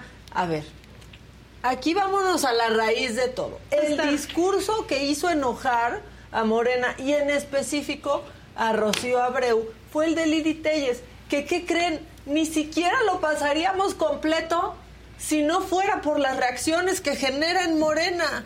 Pues o sea. Lili Telles pasaría de noche si no fuera porque tiene a sus grandes aliados. Son los de Morena, Claro. claro. Este dura seis minutos y lo vamos a quitar en cuanto diga la jefa, pero Es que para a que mí- vean un poco de este discurso. No, no. Compañeros senadores, muy malas tardes, bancada de burócratas con iniciativa. Aquí está la lista de todos, de toda la bancada de los burócratas de este lado. ¿Cuántas bolsas de billetes con B de plan B les van a dar para este atentado contra la República, atendiendo las declaraciones de la senadora Abreu que dijo que hay videos de todos ustedes recibiendo bolsas de billetes y las tienen, con eso los tienen comprados y a otros con eso los tienen callados. Aquí estamos ante la inevitable responsabilidad de tomar una postura frente a este deterioro democrático. Lo que propone el gobierno, se lo digo a los mexicanos porque los burócratas ya lo saben, lo que propone el gobierno es la destrucción del INE, porque López Obrador va a meter mano para hacer trampa en las próximas elecciones. Esa es la verdad, así de clara, así de simple. Esos agachados burócratas que están aquí están vendiendo la libertad y vendiendo la patria por unas bolsas de papel llenas de billetes con B de plan B para destruir nuestra democracia. Saben muy bien, sentadita y calladita, que bastantes Permítame, bolsas de billetes le dan para que se siente y se calle. Permítame, senadora, permítame. Y usted dijo ¿Con que hay objeto? videos de todos sus ¿Con qué objeto, compañeros recibiendo bolsas ¿Con de qué objeto, billetes. senadora? Usted lo dijo. Siéntese, cállese. Y disfrute los billetes a cambio de los cuales usted va a traicionar a la patria. Permítame la oradora. Permítame la oradora. De Hay un usted- procedimiento. Hay un procedimiento que tenemos que seguir. ¿Con qué objeto, senadora Rocío Abreu? Unos personales, presidente. Cuando termine la oradora, con mucho gusto le pro- procedemos a darle el uso Ok. a la palabra, si es tan gentil. Continúe la oradora. Por omisión, por complicidad y por ignorancia, todos ustedes, bola de burócratas con B grande, tienen un plan B, me salí, los aventé, los aventé lejos porque son unos corruptos. Y lo sabe México, y lo saben ustedes, pero les dan muchos billetes en bolsas, en bolsas de papel, como dijo la senadora. Por eso están callados, Por eso tienen las caras pálidas. Por eso. Porque están... ¿Va a callar a la senadora? Permítame comentarles, honorable asamblea. Es la honorable senadora. asamblea, permítame, permítame la oradora. Honorable asamblea, el orden, el orden del Senado, el orden en el Pleno, lo tenemos que propiciar entre todas y todos. El orden. Y ese orden implica no generar diálogos, no generar diálogos, por lo que le solicito guardar, guardar silencio para escuchar a la oradora. Eh, en el caso de la senadora, eh, eh, ¿pidió el uso de la palabra, senadora Lucy Mesa? ¿Con qué objeto, senadora Lucy Mesa? ¿Quiere hacer una... cuando termine? Cuando termine. Muy bien. Adelante, con, continúe. Los le pido a la asamblea, le pido a la asamblea que escuchemos a la oradora. Cuando tengan uso de la palabra en tribuna podrán expresar lo que consideren oportuno. Adelante. Adelante Los también. mexicanos deben tomar nota del nombre y del apellido del autor intelectual de este atentado para destruir la democracia. El autor intelectual es un sujeto gris, mediocre, que solo con trampa, destruyendo el INE para no competir, podría llegar a la presidencia. Se llama Adán Augusto López. Él es el autor intelectual. ¿Cuánto dinero cuesta que le den bolsas de papel llenas de billetes a cada uno de los burócratas que están sentados ahí, dispuestos a vender a la patria, solo porque quieren dinero en billetes? Y tanto así que la senadora de allá dijo que todos ustedes han recibido bolsas con billetes y que hay video de ello. Usted lo dijo. Por eso, porque quieren riquezas mal habidas. Ustedes de la mafiocracia van a destruir al INE Honorable para Asamblea, que la gente no pueda votar. La oradora tiene El que plan concluir. de las, de las B, el plan B en realidad no es el plan B, es el plan de las cuatro Bs. Tomen nota, ciudadanos de México, porque se los vamos a hacer pagar a los burócratas a su debido tiempo. Son las cuatro Bs, la burocracia de los bribones, de las bolsas de billetes. Son estos. Te van a quitar tu credencial de elector, tu casilla, y te van a evitar que vayas a votar. Se lo, lo que ustedes tienen de B de bribones y de burros, el pueblo de México, los ciudadanos, lo tiene de V de valiente. Ah, lo escuchaste. Bueno, pues ahí está lo que dice Lili Telles, que ya habla norteña. y antes- Oye, pero No, no, norteño. haciendo bien su chamba, la verdad. ¿eh? Pues sobre todo picándolos y haciendo Por que eso, caigan en la trampa. provocadora, Claro. pues como provocadora No, y ahí van los otros, Ahí van los otros. y se exhiben solitos, o Sí. sea, De cuerpo entero se pintan. le, le dice la otra que le va a sacar un video. Que sí, o sea. Sí, sí. ¿Qué ¿Qué, es eso? ¿De qué se trata? Y que te manda saludos Marisa. Oh, y que no. quitaste la No casa. te, y espérate, que- espérate, ahí va el Marisa. Y de pronto en estos seis minutotes se escuchó este grito que no se pudo como que identificar muy bien. A ver si ustedes sí. Pálidas, por eso, porque están... Sí, O sea, sí, sí. se escuchó- A ver, otra vez. ¡Otra! A ver, otra vez. pálidas. Por eso. Porque están. Y ahí es cuando dice, ¿va a callarla? ¿Va a callar a la senadora o no la va a callar? Bueno, Espérense, porque Es ¿quién que había? porque no la cayó. Claro, Duarte. sí, Eh, ¿no? ah, Porque a Lili Telles sí le dice. Sí, ¿Qué, qué, que qué? no es No, oradora. Oradora. No, no, pues, estaba ahí como que sudándole el bigote, o sea, no, No. sabía Sí. cómo controlar nada, no lo hizo, no pudo, pero pues se acuerdan que Rocío Abreu dijo, para alusiones personales, bien digna, ¿no? Pues ahí va está la alusión. a, Que romper si la ley. Olimpia, casi casi, Sí. a seguir con un chisme.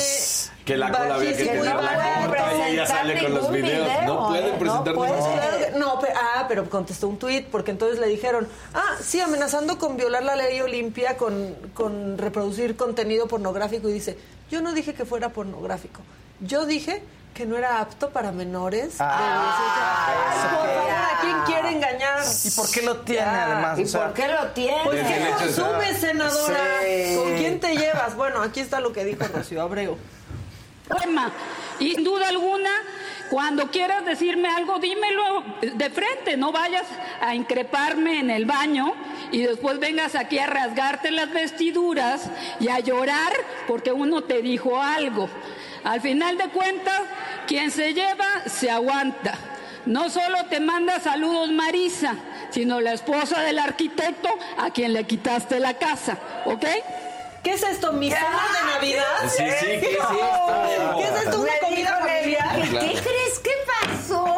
Que le quitó la Claro. casa a la esposa de la arquitecta. ¿Qué Pero es que la está esto? investigando, la está espiando, tampoco se puede. Pero ¿eh? les voy a decir algo. Tu video, Rocío, tampoco es para menores de 18 años porque se les sigue enseñando a las nuevas generaciones que pueden agarrar dinero en efectivo Y no pasa sin que nada. pase Pero- absolutamente pero nada. te voy a decir otra Es cosa. que no hay bancos. Una que no sabe leer y la otra que no sabe hablar. La- Ostentar. Se ostenta. Se Se ostenta. ostenta. Se ostenta. No. I'm diploma. ¡Ah, diploma! Ay, I'm. Como siempre queda la canción Ay, del Buki, ¿no? sí. ¿A dónde vamos a a parar? parar? Más bien, ¿a dónde fuimos a parar? Bueno, ¿recuerdan esa palabra que no podíamos detectar, que no entendíamos? Kenia López sí la entendió. Y esto fue lo que dijo. También le pidió la palabra al senador Armenta que ya estaba que ya estaba mojado su pañuelo de tanto nervio que traía. Yo formo parte de varios colectivos feministas, incluyendo a la senadora Abreu, que también está en ellos. Y yo, de verdad, de manera respetuosa, Rocío, lo quiero hacer público. No le puedes faltar Permitan a la oradora que se exprese. Adelante, senadora Kenia. Mira, el debate es fuerte y yo lo acepto. Yo misma, yo misma soy una debatiente fuerte. Pero me parece que ustedes deben de tener ciertos límites, todos debemos de tener ciertos límites. A mí me parece, Rocío, lo digo con todo respeto, que la palabra que le dijiste a mi compañera senadora no se lo merece ninguna mujer en este planeta. A mí me parece, y lo digo con todo respeto, que hemos tratado Demos oportunidad, senadoras, senadoras y senadores. Eh, eh, tenemos que contribuir entre todas y todos a guardar el orden y permitir que los oradores hagan el uso de la palabra. Concluya, senadora, por favor. Gracias, si me respetan mi tiempo. Solamente decirte, Rocío, y a todas y a todos me parece, que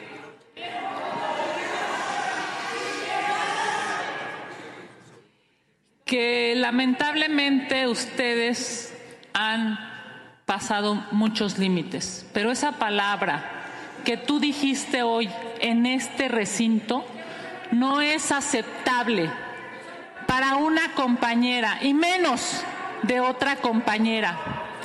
Nosotros hemos cuidado, porque tú eres una compañera senadora, hemos cuidado muchísimo.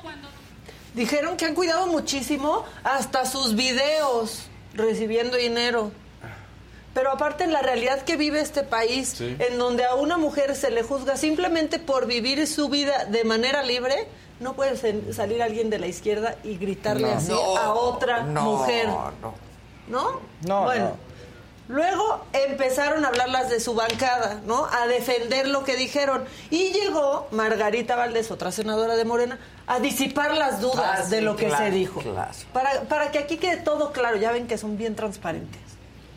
Palabra que se acaba de decir ahorita tiene, pues aquí lo estuve buscando en diferentes eh, definiciones y lo que quiere decir es palabra de mujer de clase media que aparenta finura.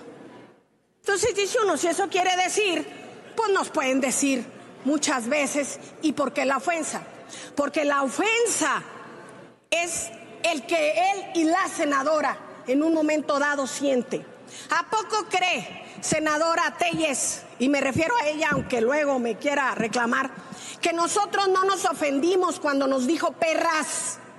¿A poco cree que nosotros no nos ofendimos cuando nos dijo llenas? ¿A poco no cree que nos ofendimos cuando nos dijo que estábamos a expensas de las piltrafas que nos aventaban? Claro que eso es ofensivo. ¿Y quién chilleteó cuando nos lo dijo? ¿Qué cree que no sentimos ofensivo cuando voltea y le dice al presidente y vicepresidente de la mesa que a usted le da asco que esté arriba y que le traigan unas servilletas? Claro que usted ha ofendido. ¿Qué cree que no ofenden sus twitteres refiriéndose a las senadoras como personas obesas? Claro que usted ofende y ahora no aguanta. Ahora se siente porque le dicen mujer de clase media. Sus twitteres, sus twitteres. Ella es un Twitter. De AMLO. Sí, un Twitter de AMLO. Twitter. ¿Cuál fue la palabra, Es por que favor? Tenemos ser. aquí la definición este, del diccionario. Piruja. Mujer de clase media que pretende aparentar refinamiento. Ahora esta senadora lo quiso poner como piropo. Oh, sí. Sí, ¿No? no. ¿Qué no nos puede decir a todos y por qué no se atrevió a volverlo a decir? Sí, Porque en exacto, tribuna esa no dijo palabra, piruja. Así esa es. palabra. Que además no le dijeron Pero no piruja. le dijo piruja, No, le dijeron le- dijeron puta que- Y puta es muy despectivo. Claro. ¿no? O sea, que, que no traten de jugar con el Y- lenguaje y ahora. saben que- Aquí le investigué. Sí, Ah, o sea, no, Que puta es la palabra No que es escuchan muchas mujeres. ¿eh? Claro, Antes de otra vez, o sea, no están entendiendo nada de lo que pasa con las Sí. mujeres en este O sea, que te diga, país. me pueden decir O sea, así. porque sí es la Ay, palabra ya. que escuchan antes de que las mate un tipo con Claro. celotipia y las desoye, como ha pasado. Oye, pero no está mal decir, oye, sí, perdón, me equivoqué, la insulto de otra manera. No sé, ¿me No, explico? no, Pues sí, nadie, o sea, o sea, aquí yo no. sé, pero se insultan ellas todo el tiempo, una y otro lado. eso es Sí, pero si le quieres pero- decir pendeja a alguien, le dices persona de mente en blanco. A ver, por eso te Ya digo. se los dijimos o sea, desde ayer. Exacto. Persona con mente, en blanco. O sea, hay Así límites. dijo el presidente ayer que Claro. a él le gusta Sí, mucho hablar de las personas personas de con mente en blanco. blanco para que sean sus Twitter. Claro, sus Twitter. Pues sí, por eso hay límites. o Bueno, sea, tienes- por fin llegó un senador, Martín del Campo, a decir lo que todos estamos pensando ahorita. lamentable escuchar a veces ese tipo de debate. En serio. Todos nos hemos preguntado alguna vez qué es lo que opinan nuestros electores. Yo creo que nos daría muchísima vergüenza. Ante la falta de argumentos, pues obviamente brota. la- ¿Qué dirían los electores de nosotros? Ni preguntarles porque qué vergüenza. Véanos, véanos, nosotros les decimos qué Sí. se opina. Y luego llegó Márgara No te Francisca. preocupes, si nos ven, nos Sí. monitorean Sí. todos los días. Sí, es cierto, sí es cierto. Solo no, contéstenos también lo malo, nomás lo bueno, nos dicen, no, también éntrenle. Pero bueno, Márgara Francisca estuvo también en el Senado, Lucía Trasviña, y esto fue lo que dijo. Ahora ustedes están llamando a una marcha por la democracia. ¿Cuál puta democracia han defendido ustedes? ¿Cuál puta democracia han defendido? Díganme nomás. Si eran partidos hegemónicos, si hacían lo que querían, si se burlaban del pueblo, si no escuchaban al pueblo, si mataron al pueblo y se quedaron calladitos. Hoy les pido un aplauso para sus héroes. Aquí están sus héroes, señores. Apláudales, porque como son tan cínicos, tan sátrapas y sinvergüenzas, Otra vez su palabrita, su puta palabrita. Ahí en el Senado diciéndolo. Bueno, pero ya cuando iba a acabar todo, Xochitl Galvez y el senador Cravioto. Mira, Xochitl en su mero cumpleaños, ¿eh? Enfrentándose, pues, a cartelazos. O sea, ya, ya uno ya no sabe si es un cartel o un cártel, ¿verdad? Porque pues ya vimos que está confuso el asunto en México. Pero así se agarraron, parecía que estaban haciendo un performance.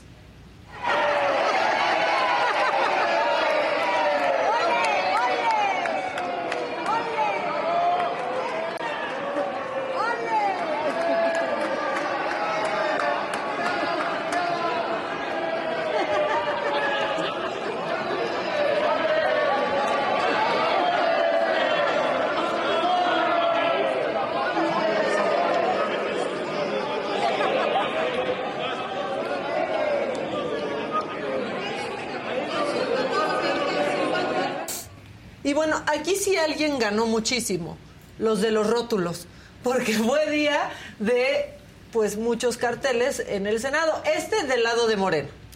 Ahí está, ¿no? Porque ahora sí, pues están viviendo su momento dorado, ahí su cártel con García Luna, con que ahora les está gustando decir que es una marcha para defender a García Luna o que la está organizando Calderón para desvirtuar lo que va a pasar el domingo en el país con esta presencia en distintos lugares de la República. Y del lado del PAN, pues estaba esta otra, este domingo 26 de febrero, todos al Zócalo, el INE no se toca. Pues así, así estaban eh, las cosas. También Álvarez y Casa habló fuertísimo, el senador Germán Martínez también, este, que está muy Sí, enojado, que le está los exigiendo. vamos a meter. Sí, que le, le está incluso exigiendo, ¿no? A, a Felipe Calderón, y él fue secretario de la Función Pública, por ejemplo, en el sexenio de Felipe Calderón, y es una voz pues que ahí anda muy firme. Y hoy estaba con Ciro, manita, muy enojado. Muy muy enojado, pero muy muy enojado, muy muy enojado. enojado. Este, y ya nada más una del presidente, este, porque pues ayer mandó a los medios a hacer un ejercicio de autocrítica y dijo él, yo no lo hago sobre mí por esta razón. Ah, no, pues que a gusto, que a gusto. Señor, van a decir, bueno, ¿y por qué no la autocrítica del presidente? Porque pues son tantos mis críticos que ya para qué. Este, hago la autocrítica si ya es mayoritaria. ¿Ya para qué? ¿Ya para qué? Yo no necesito, yo no estoy mal, ya me critican demasiado. Sí. Y hoy dijo que la marcha la está organizando Calderón y que casi No, casi bueno. es para defender no, a García no, Luna. Está mintiendo. Tratando de desvirtuar Pues justamente. aprovechándose de la gente con la cabeza en blanco. Claro. Que ya están muy repitiendo. de Es para defender a García Luna, es para defender a García Luna, es para... De verdad, a mí ya. Ya. Bueno, él dijo que prácticamente si no es por él no detienen a Justo- García Luna. Justo por tanta crítica es que uno tiene que hacer una autocrítica para ver si voy mal. o Ah, sí, ¿no? Sí. O sea, si todos están si todos diciendo están esto, diciendo, pues Por lo menos hay algo, ¿no? Hay que dices, hoy voy a revisarlo. Y, y no, uno tiene que ser su más fuerte Claro. y duro crítico. Pero no, no, pero si, ya, en este si ya alguien está Ya, haciéndolo ya. por él, ya, ¿para qué? Ya, ya. Se evita la fatiga como Jaimito el cartero. Ya, ya, ya, ya. Pues ya, miren, creo que, creo que ya tuve suficiente. Bueno, el que sigue, por favor. Ya vámonos a desayunar.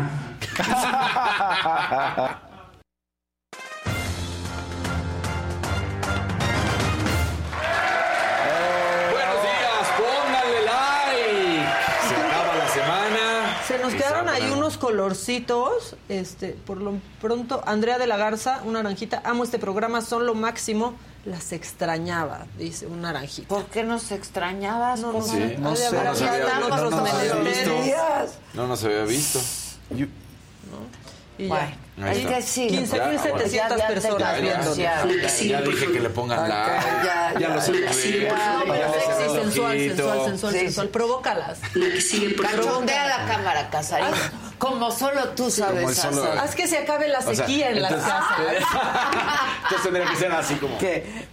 Ah, no, te, no te vio la pinche cámara. A ver, Es muchachos es abusados, dejen de platicar. Es que está jugando a. Que quizás ellos también se si sienten... vas a dirigir, pues ponte abusado. Bueno, es- están plática y plática tú y Toño desde hace horas. Uh. Ajustes de mis cámaras también.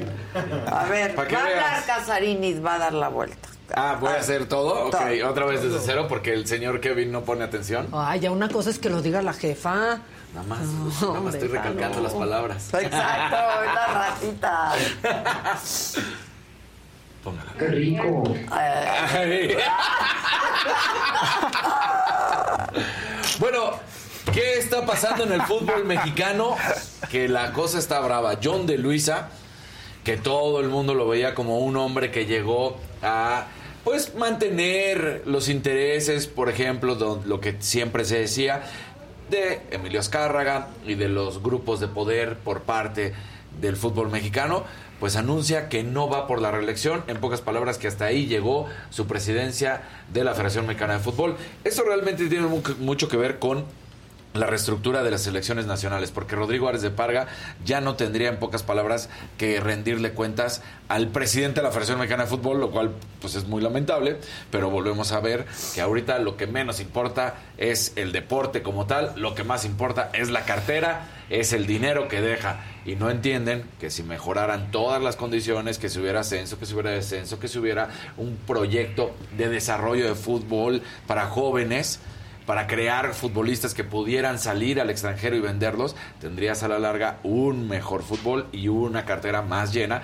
que con lo que estamos viendo que cada vez es fracaso tras fracaso tras fracaso. Entonces, bueno, pues John de Luisa dice que no va más, se queda como miembro del Comité Ejecutivo de la FIFA y del Consejo de la CONCACAF, que fue de este grupo que permitió que llegara el Mundial junto con Estados Unidos, Canadá.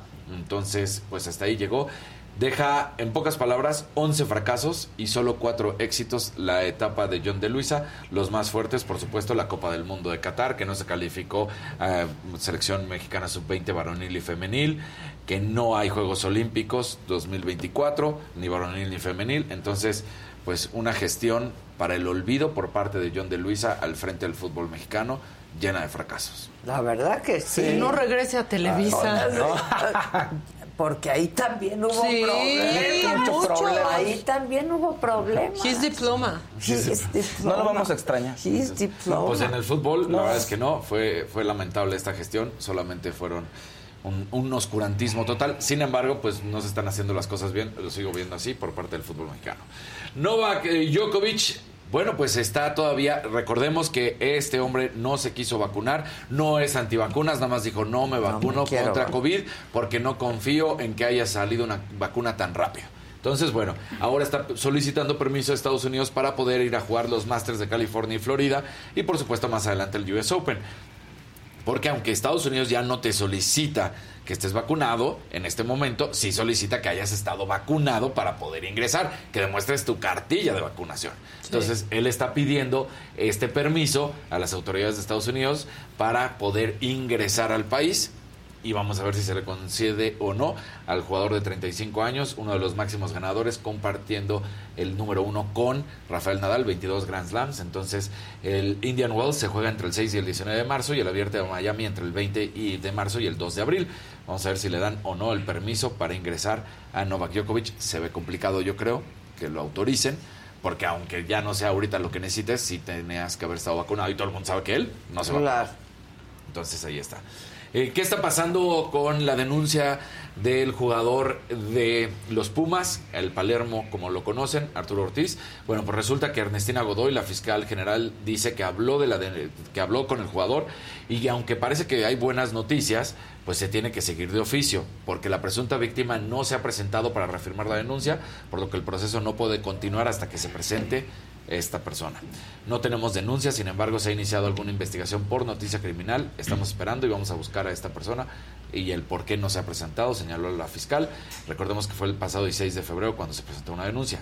También al mismo tiempo dijo, este es un modus operandi también para luego pues chantajear a algunos futbolistas. Entonces, hay que comprobar que sí haya sido esto sí? un intento de chantaje o que no que lamentablemente no sea lo otro y que realmente sea una denuncia. Y bueno, eh, malas noticias que nos compartió Julio César, Julio Sí. César Chávez con respecto a su hijo, Al Junior. el Junior. porque Julio César dice que fue ingresado en marzo del año pasado a un anexo por su adicción a las pastillas para bajar de peso. anexo. Me da una Sí. tristeza. Eh, Julio César Y él dice... vivió, él pasó por eso de los Sí. anexos. Exacto. A mí me lo contó y me dijo que es lo peor que ha vivido. Tal cual.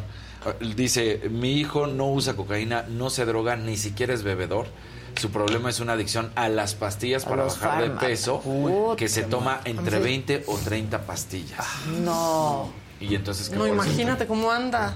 Pues sí. Claro, Y lo Y, y- peligroso. y que lo dijo, eso. yo tuve que meterle un anexo, mi hijo durmiendo en el suelo, es muy triste y doloroso, yo lo quise sacar y Julio me dijo que no, que lo dejara ahí, que quería terminar el proceso.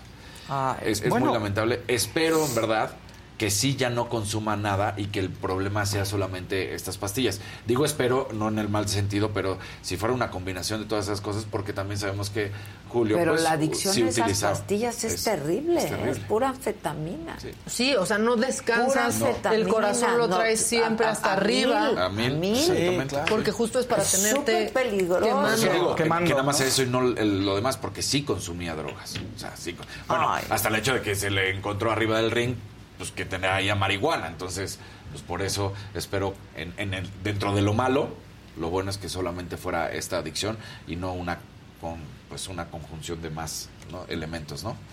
Entonces, bueno, pues eh, muy triste esa situación y esperemos que, que mejore. Ahora, eh, Netflix cada vez vio después de lo que logró con eh, Drive to Survive de Fórmula 1. Está, hemos platicado que luego siguió el golf, que luego siguió tenis. Pues ahora anuncian una nueva temporada en la cual se va a llamar Quarterback. Y entonces se van a enfocar en esta eh, pieza fundamental de los equipos de fútbol americano, en esta posición que es el coreback, que es el hombre más importante. Para esta nueva temporada están completamente anunciados y confirmados Patrick Mahomes, Kirk Cousins y Marcus Mariota, que los utilizaron durante la temporada pasada.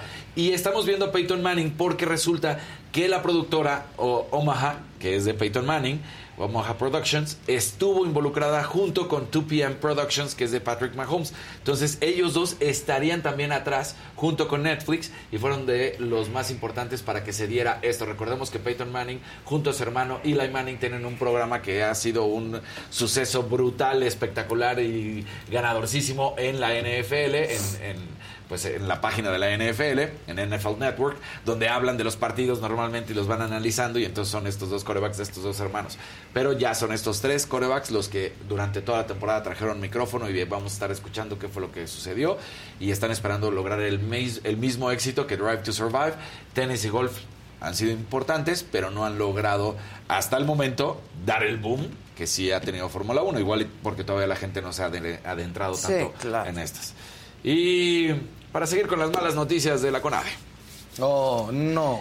Resulta que Dalia Leticia, Laura Chabeli y Jared, que fueron ganadores en su categoría en eh, el Estatal de Baja California, en Taekwondo, en lo que es equivalente en catas, pues resulta que no se les dio el pase regional, el, el pase a los regionales en el noroeste de México. Dicen los tres jóvenes, eh, Jared que tiene 13 años, Dalia Leticia que tiene 16 y Laura Chabeli de 15 años, que aunque ellos fueron ganadores en eh, lo que ellos tuvieran que participar, ya fueran individuales, en duplas, pues resulta que a la hora de tener que ir al regional no los dejaron avanzar a ellos, a los ganadores. Que el director regional de CONADE decide que tendrían que ir otras tres personas y no estos tres jovencitos Que ganaron. que ganaron. Entonces les quitan la plaza. La misma, la mi- ya es la receta de ¿Y la casa cómo esa. así? Así ¿Cómo nada más. así? Porque, pero no hay un... Entonces- Lo- porque lo que han dicho es que luchan por la plaza, ¿Cómo pero así? no, no se lo tienen que otorgar a quien la gana. Exacto. Es la que es la receta O sea, de la casa. tú ganaste no tu lugar, tú eres, tú eres el o número sea. uno a nivel nacional, Pero vas. la la No vas. ganadora. Pero ¿qué crees? Va Fausto, Sí, o va Daniel, tú fuiste va- a pelear por un lugar para tu comisión o para lo que sea, no para ti. Claro. Exacto. Qué Ah, mal. no, qué Entonces mal. Alejandro González, presidente de la Asociación Estatal de Taekwondo, pues da esto, la etapa regionales del 17 al 19 de marzo. Muy triste, muy lamentable lo que está sucediendo con los directivos actuales que le siguen quitando a los atletas que ganan su lugar, que además son el número uno de la región por un número 5, un número 10, un número ¿Y eso 15. qué? O sea, como, ¿qué, qué Pues esperan? de entrada no son los mejores y si yo no y si no estás mandando a lo mejor Pues por No eso vas a estamos ganar. como estamos. Exactamente. ¿no? Muy muy lamentable que O esto es aspiracionista no. también, querer ganar. Sí, ¿qué tal? Jared había ganado de manera individual y dupla, Dalia lo había hecho en individual y en tercias, y Laura Chabeli lo hizo de- en manera estatal en parejas, y a ella fue a la que peor le fue porque le dijeron, tú ni siquiera vas a ir a competir, a los otros las, mo- los movieron de donde tendrían que estar, en la cata en la que tendrían que estar, por decirlo de esta manera, y resulta que en sus categorías van para afuera. Muy triste que le estén haciendo esto a jovencitos de 13, 15 y 16 años. Así se las gastan en el deporte. Está horrible. Está horrible. Horrible. No, Y, horrible. y bueno, nada más para ya para que no estemos enojados. Va a ver. Cruz Azul acaba de tuitear, ya le dieron la bienvenida a el Tuca Ferretti y así es como eh, le dicen bienvenido al Tuca. Hola, ¿cómo están? Ya somos azul. Un abrazo.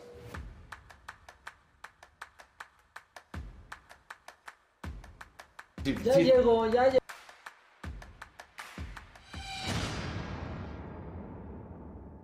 Sí, ya, pero Ahí ¿cuál es- es, el es- chiste? este no, este fue llegado. Viene otro tema. Marion Reimers es una cronista deportiva. Por cierto, ayer Sí, fue el día del sí, cronismo, sí. del- del cronista deportivo y no recibí nada, ¿eh? Oh. Ni una felicitación. Pues no lo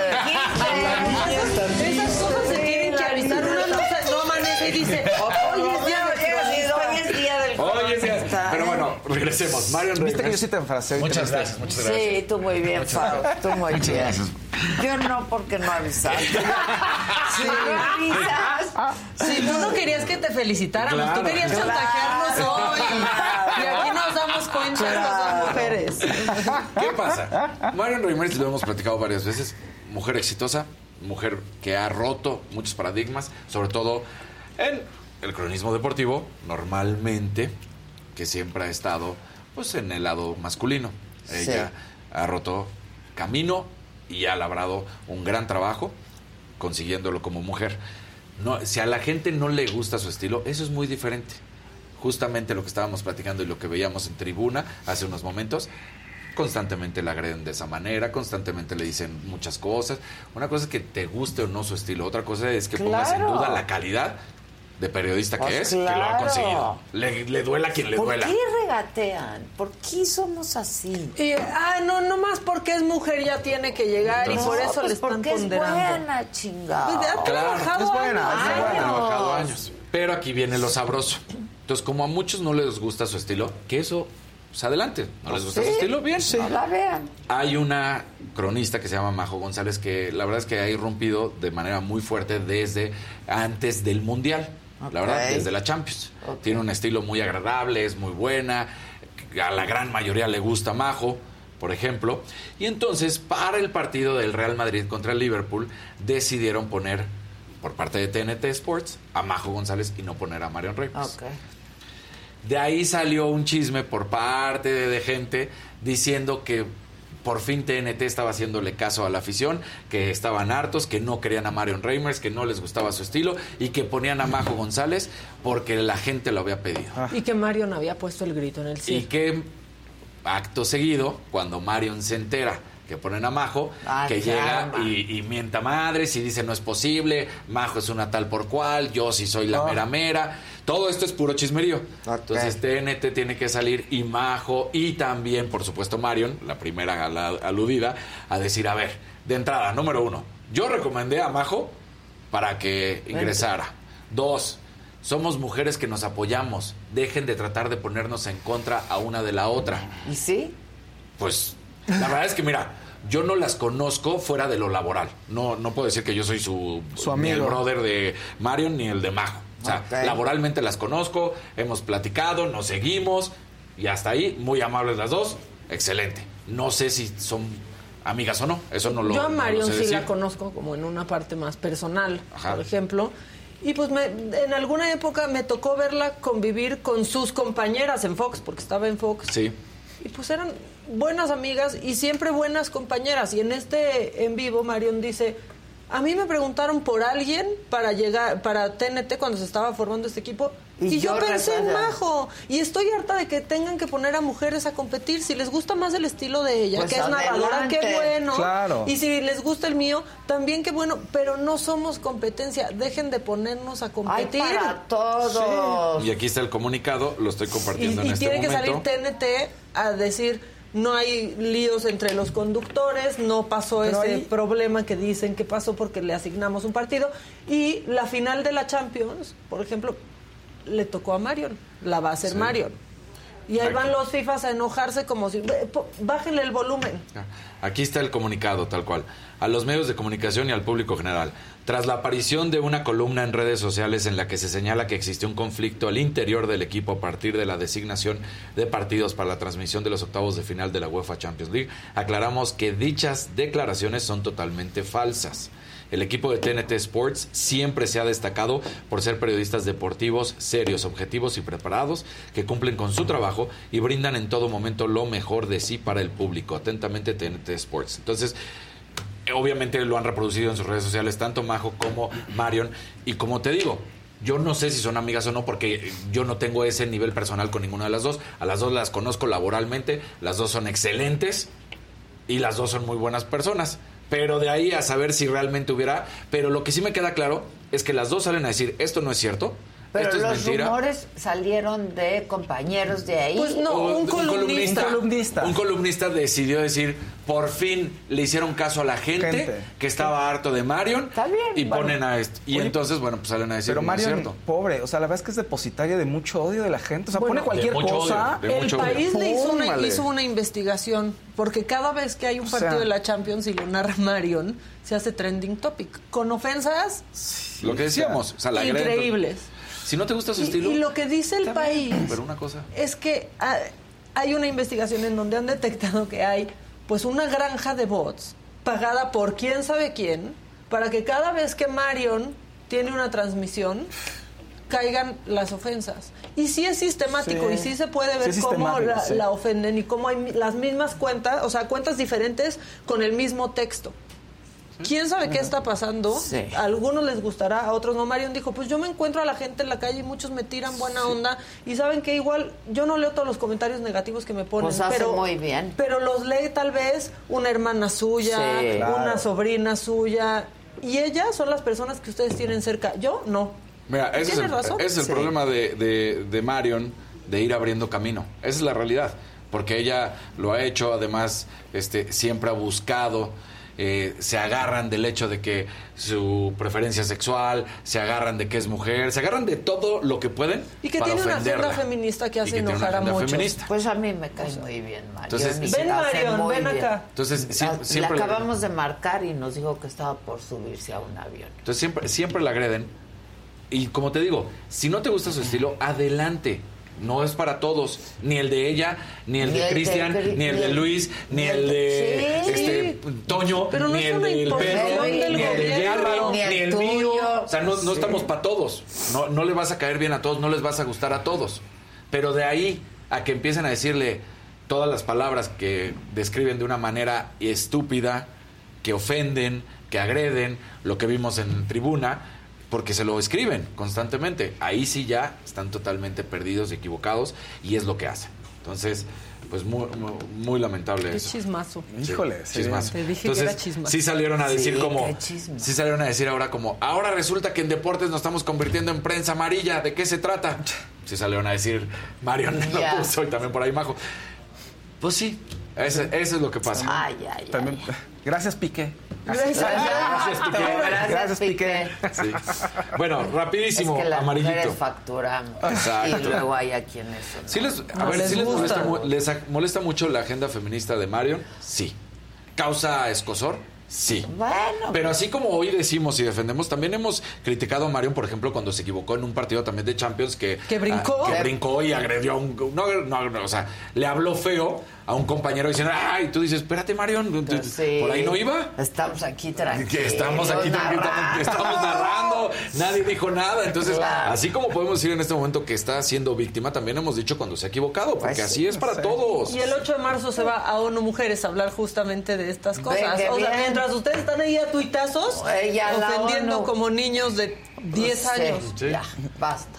Daniel Reyes, un amarillito. Hola, señora Adela. Buenos días Hola, a todos. Dani. Maca, Fausto, mi tocayo Daniel. ¿Podrían de favor reproducir el audio de Lo amo, lo amo para mi esposa Ana Lilia, que la amo? Es un Gracias. tipazo, el de es un Es un tipazo. Sí. sí. No me vaya a cobrar nada regalías. eso sí. Ahí está. Un azulito para de Patricia Cancela. Saludos Adela, a todo el team. Noticias inteligentes. Muchas gracias. Un verdecito de Fátima Valencia. Gracias por tan buen contenido e información. Un abrazote, abrazote, perdón, desde Los Ángeles, California. ¿Eh? Y hoy tenemos que llegar a los 5000 likes porque si no Adela se va y no la van a ver ¿Y mañana. por qué somos Eh. 15 Sí, mil? les aviso, ¿eh? No, si no llegamos hoy a los 5000 likes, Y somos Adela no muchos. viene mañana. ¿Cuántos van? 2700. Puta madre. Oigan, venga. 15 mil almas aquí. Por favor. ¿Somos reunidas. 15 mil? Sí. 15 mil Venga, venga. 362. Dedito. Venga. Like. Exacto. Pero a ver, pero, no, pero, pero a ver. Sexy, sexy, Sexy. dilo A ver, sexy. sexy. Estamos esperándote. Dedito. ¡Ay!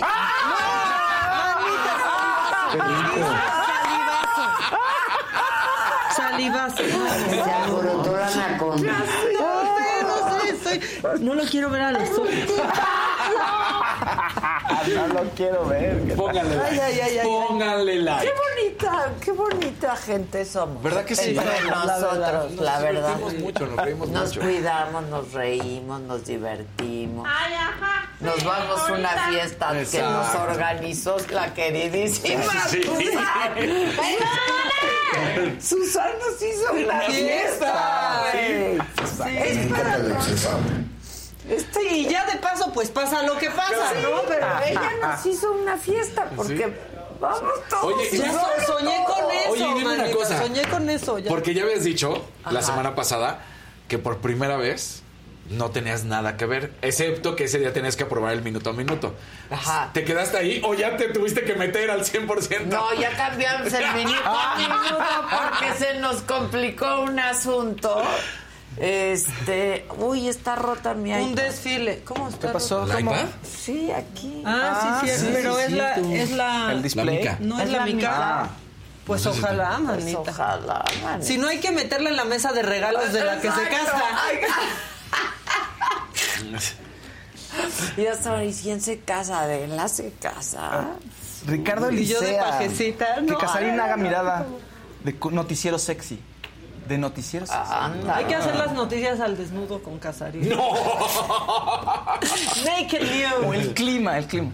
El clima. Está horrible. Puede ser el clima El clima. de la habitación. Y hoy está caliente. Ajá. Y si es para más grandes, puedes hacer el climaterio. Está buenísimo el climaterio.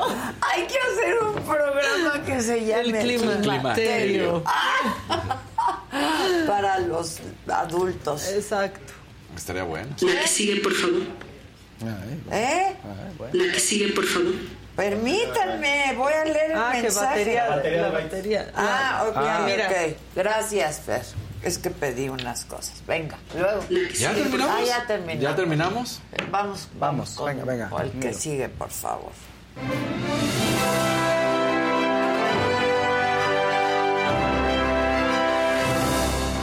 Pongan like, tenemos que llegar a 5000 likes. ¿Cómo va? Ay, estamos, ya estamos muy cerca. Que lo pide ¿Qué el güero, más, que lo pide el güero. Pongan Sí, like, por favor. Pongan un like para que sigamos aquí en este programa. Sí, Para que sí. sigan las cosas dando igual como siempre. No, dile que llegamos a todos 5000, los días, mañana no viene Adela, ¿eh? No viene Adela, y luego no viene Casa, y luego yo, y luego Maca, y ya se queda vacío esto. ¿Y qué le dices a la que se casa? No me cases, pero pues ya está todo puesto. porque Oh, que- pero, pero igual, dile que por qué no. No me cases, o sea, no, pues, pues luego las cosas ahí se van. Luego despiertas al otro día, la persona, todos engordamos, nos vemos mal, o sea. Todo mal ahí. Se amarran como puerco. Oye, nada más por cierto, porque preguntaron, aquí estaba la columna, se llama Arispe Miguel, Arispe y sus Judas, fue el que dio... ¿De quién sabe Ese es el que dio la... Nota. Oye, en nuestra sección, bueno, sí, no se casen, sí se casen, pero no se casen, güeros. Se ¿Cómo? ¿Qué separan. dirías a Susan? No, pues Oh, a ya Susana dije, Andrea ya Legarreta y a mm, Eric Rubín. Pues, Ah, ya nos sí. devuelvan a casar. Se separaron.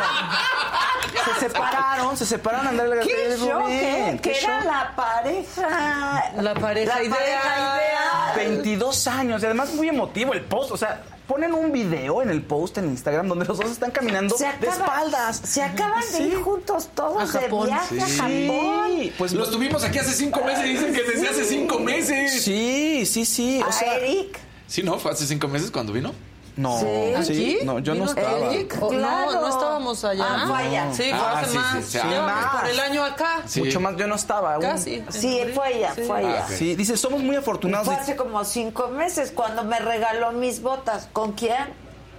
Con la Santanera Sí. vino Ah, a la saga. a la saga Ya. live. Y sí fue hace cinco meses, ¿no? ¿O no? Por ahí Sí, sí, pero aquí, sí. o sea, con nosotros no, acá la Con saga. Adela, sí. sí. No, bueno, eh, hace cinco meses eh, dicen que tomaron la decisión, dice, somos muy afortunados y dichosos de habernos encontrado y hacer una hermosa vida juntos y vivir momentos maravillosos. Hemos crecido, aprendido mucho y superado momentos muy duros y lo más valioso de todo es que formamos una hermosa familia. Híjole, y, al- final lo dicen que pues se cam- cambiaron las cosas, se transformó el amor y que van a seguir amándose desde otro lado y la familia sigue, ¿no? Ese es el mensaje que ellos dan. Mientras tanto, pedimos el respeto que merecemos como individuos y la familia, ¿no? Eh, dice por ahí, ah, quizás nos demos cuenta en el- con el paso del tiempo que no fue la decisión correcta y la vida en una, da- en una de sus vueltas nos sorprenda de nuevo. Pero no se casen de nuevo. No, lo que sea, lo que quieran hacer. Hay un post de hace un año donde está, que pone Andrea Legarreta que está diciendo que está muy contenta y está felicitando pues a Eric por su aniversario, diciendo llevamos 22 años juntos, que sigan muchos más. Híjole, si se, al, ahorita a la distancia, pues duele, ¿no? Porque además es muy emotivo el post que pone ella. Sí. No, si lo tenemos ahí, lo puedes poner, este, Oscar. Ese, mira, eh, diciendo, oye, mi peloncito lindo, sigamos tomándonos de la mano eh, en este camino llamado vida. Gracias por ser mi amor, te amo siempre. Hace un año, o sea. Son 22 años. Un gran equipo, Sí. estos dos. ¿Cuántos hijos tienen? ¿Mandé? Tienen dos. ¿Dos? Mía y Nina. Mía, Mía y Dos Nina. niñas. 17 y 16 tiene. Ay, yo no puedo creer que ya tienen esa edad. Velos, acaban de estar ahí. Esto fue en diciembre, ¿no? Sí, sí. Oye, sí, ahora, qué madurez también. O sea, qué bueno que Pues pudieron sí. terminar así. No Sí, siempre acaba qué así, bonito ¿eh? terminar así, la verdad. Pero Sí. aparte, la verdad. Caminos distintos. Ni modo. Y familia, Y familia, además. hijos, Claro, ¿no? dos hijas, Onda Demi pues, Moore claro. y Bruce Willis y su nueva esposa. Ahora, ¿no? saben cómo se expresa siempre Andrea de Eric. Cada vez, a mí me tocaba, cada vez que estaba en un proyecto nuevo, o en un concierto, o en una obra de teatro, era la más fan, era la más feliz de compartir y de pronto nos invitaba a muchos de sus, este, de sus cuates a verlo. Y lo adora. Y él, él a ella También, también. O sea, ve a Andrea y no puede ver nada más. La cara de Eric cuando ve a Andrea este, es muy ¿Qué tal, impresionante. no? Y se quieren mucho y es una familia súper unida. La verdad, las niñas son Sí, espectaculares. casi 23 años juntos. Había habido un par de conatos ahí de chismes de 2015 que se iban a separar, luego 2021 que él andaba en una fiesta en Cancún, se le había visto con alguien más, en fin, Aquí tengo otra info. todo eso. Me- nos mandó un mensaje Gloria Carmona Ajá. Que dice en enero ellos develaron la placa de la obra siete veces Mm. adiós y Andrea estaba llore Ah. llore ignoramos la señal Es que no sabes esa obra. Vieron la obra y dijeron, Te hace llorar. La verdad, o sea, siete veces a Dios te hace llorar, Uy. Pero no puedes ir un día crudo porque vas muy vulnerable. Y fue un, creo que miedo. Lloras muchísimo. ¿sí? Y fue en una obra donde le propuso él, en las 100 representaciones de Rent, a- él la invita a ella y ahí él le dice, oye, pues, cásate conmigo, ¿quieres, quieres casarte conmigo? Sí, entonces, pues también en el teatro, fíjate, ahí en los escenarios han hecho, y lo han hecho muy bien, o sea, han hecho de, de todo su amor y su historia, pues lo han presentado a la gente y la gente los quiere Y que como siguen pareja. siendo además. socios, ¿no? En- sí, siguen en siendo Comando, socios. en todas sí, sí, sí, que todos sus proyectos siguen, además, ¿no? Y su proyecto familiar también sigue. Pero bueno, en otros temas, eh, pues ahora sí que Dios da y Dios quita, pero da Mónica Bellucci y Tim Burton en Hollywood están como la pareja del momento. Qué rara pareja. Sí, ¿no? 58 y 68 años respectivamente. Mónica más joven, es la más joven, y Tim Burton y ella se encontraron en una eh, eh, en un evento cinematográfico el año pasado. Ella le tiene que dar un premio a Tim Burton y ahí se encuentran y de pronto el romance surge. Lo mantenían en secreto. No sé por qué exactamente lo man- lo mantenían en secreto. Ellos ya están separados de sus parejas. Pero bueno, pues ahí está nuevo romance y dos, ahora sí que dos grandes de- del cine, ¿no? Mira. Pues ahí está entregando un premio. Esta no es una foto de cita. Mónica pero ahí se Bellucci solo es más guapa cada vez, ¿no? Mucho más guapa cada año, sí, sí, sí. Está increíble esa Y parte. Luego, ¿viste lo de la mamá de Bruce Willis también? Bruce Willis está, la mamá, pues con razón, oye, va a decir, no me va a reconocer. Pues probablemente llega un momento en que no. tristísimo. Probablemente. Está tristísimo para una madre. Sí, de 86 años. No, ella. no, no. Dijo, ya, ya es otra persona. Es que sí, eso es lo más. es ese es el deterioro mental. Va convirtiendo a la persona que tienes enfrente en un desconocido. Y es desconcertante. Aunque sepas que tiene la otra persona, es muy desconcertante. Y supongo que para una mamá, pues debe ser triple, ¿no? Bueno, oigan, eh, Kate del Castillo, creo que es algo muy bueno para ella. ¿no? Un juez federal ordenó a, a la Fiscalía General de la República pues que reconozca la calidad de víctima de Kate del Castillo en todo el proceso que se inició, ¿se acuerdan? En 2016 claro. con la captura del Chapo y con todo este escándalo que decía Kate, oye, me están persiguiendo políticamente. O sea, no, no, había, no podía acceder a su carpeta de investigación. Le habían dicho que se presentara en calidad de testigo, cuando en realidad en la carpeta este, pues estaba en calidad casi casi de cómplice, ¿no? Eh, habían dado a conocer los pormenores de la, de la investigación al público y entonces eso la, pues, la vulneró porque la puso en el ojo del huracán, la empezaron a criticar. Todavía ni siquiera era culpable o no, pero la gente ya la estaba juzgando. Dice ella pues, que perdió contratos y además el tema psicológico. ¿no? Entonces creo que es algo muy, muy bueno para Kate. Esto inició en 2012, ¿se acuerdan? Que puso ella ahí un, un tuit en que una carta abierta de señor Chapo trafique con amor. Bueno, ahí hubo un contacto con él. Posteriormente se iban a ver para hacer una- un proyecto cinematográfico donde fue Sean Penn allá a la reunión, donde también en esa reunión, pues al parecer Sean Penn las intenciones eran usar a Kate del Castillo para hacer la entrevista para Rolling Stone y eh, la fiscalía en ese momento, las autoridades en ese momento se, eh, les dijeron que iba a haber esta reunión, entonces empezaron a seguir a Kate desde ese momento, empezaron a investigarla, no encontraron nada, sin embargo las investigaciones seguían y pues la exposición de ella hacia los medios también siguió y eso fue lo que no le gustó nada a Kate y con justa razón, ¿no? Que me parece que fue algo muy rude- rudeza innecesaria, me parece. Oigan, en otros temas, Pablo Lyle, eh, se filtró una imagen del look de Pablo Lyle, Pablo Lyle eh, pues para ahora sí, para, la- la sen- para cumplir su sentencia en la prisión nueva en la que se va a ir. Y está ahí triste el asunto, pero, pero por muchas otras razones, ¿no? O sea, la foto la sacan el gordo y la flaca, si la podemos poner ahí, este, la, las- la mandan ellos y dice todo el mundo, no, mira que la cárcel, mira cómo se ve, qué mal, está envejecido, bla, bla, bla, bla. Pero, pero, pero, pero otras fuentes dicen por ahí que es una estrategia. Es una estrategia porque la realidad de la cárcel es horrible. Entonces, que él debe de verse lo menos atractivo posible, entonces le dijeron que se rapara. Eh, la parte del cabello, pues sí, no se ha cuidado el tema de los injertos que tenía y pues se ha caído, pero al parecer, insisto, es estrategia, porque la realidad de la cárcel es una cosa terrible, ¿no? O sea, una vez que estás dentro, eh, vienen otros... O sea, para llamar otros- menos la atención. otro via crucis, sí que la gente guapa no es bueno que llame la atención, ¿no? Por el Ay. tema de los abusos sexuales y todo esto. Eh, recordemos, son cinco años de prisión para Pablo Lyle y ocho de eh, libertad condicional. Entonces, bueno, pues y ahí lleva, empieza el camino. lleva tres, ¿no? ¿Sabes que Eso, esto hay que, no se ha dicho, no sé cuántos años le vayan a, a dar a cuenta, no sé cómo se va. Aquí en México sí, si tu proceso inicia, Te los te los toman. toman en cuenta. Yo supongo que en Estados Unidos debe ser algo También. similar, ¿no? Sí. Y ya Sí. llevas tres. Sí, ¿no? Eh, deben de apelar, iban a apelar la decisión, pero no, no ha habido más información al respecto. Oigan, que los mexicanos triunfando en el extranjero en una, pues en una, en una disciplina artística, obviamente, y cultural, pero que pocos la, tomamos en cuenta.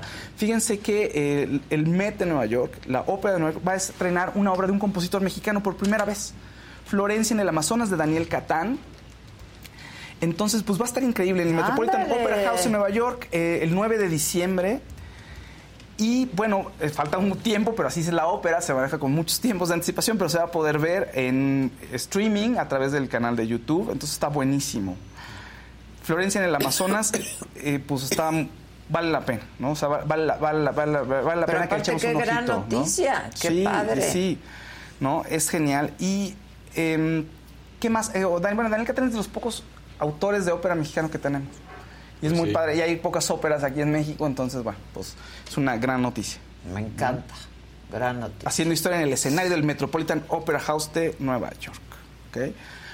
Oigan, uno de mis shows favoritos empezó el martes, fíjense. Y ahora ¿Cuál? será mi nuevo show favorito. ¿Cuál? Te debo una. Está bueno. Ah, Se- no es que estés aquí, te lo prometo. sí, está bueno. Sí, celebridades y autos. eh, te prometo que está bien. Estuvo Eduardo Capetillo con Maca. Está muy bueno el show. Está muy divertido. Me gusta mucho el show de restauración. No sé nada de coches, ¿eh? No tengo ni idea. Y me gusta ver cómo restauran los coches y ver cómo hablan de, de Pero las Maca transmisiones de todo. Maca, Sí. muy bien, claro. Gracias. Está Maca bien. muy bien. No, pero aparte no sabes, nos llevó una carcacha Eduardo Capetillo, una troca y ya del 85. Ajá. Y quedó que todos la queríamos. ¿A poco? O sea, que, que hasta les dijimos, o sea, esta camioneta, digo, yo no sé ni si puedo decir eso, pero pues estuve involucrada en todo eso. Acabó valiendo medio millón de pesos. De todo lo que se le hizo, de la pintura, de enderezarle. Era eso. Eso. ¿Cuánto dabas por eso? Y luego. Nada. Reconstruyeron el ¿Y chasis, ahí está quedó? todo doblado. ¿Tienen eh. foto de cómo quedó? Ahorita te la busco, la foto, para ver cómo quedó. Quedó o muy sea, bonita, quedó Un chula. color increíble. Yo escogí las vestiduras, manita. Ya me Entonces le puse imagino, ¿qué vestiduras de color? vaca. No, de vaca. Ah, eso está Y divino. estaba padrísimo con el cielo cafecito. Me este, encanta Bien, me encanta porque además el show tiene sus momentos ahí. Este, de, de- de pronto llega Eduardo Capetillo y dice, ¿qué? ¿Cómo va el asunto?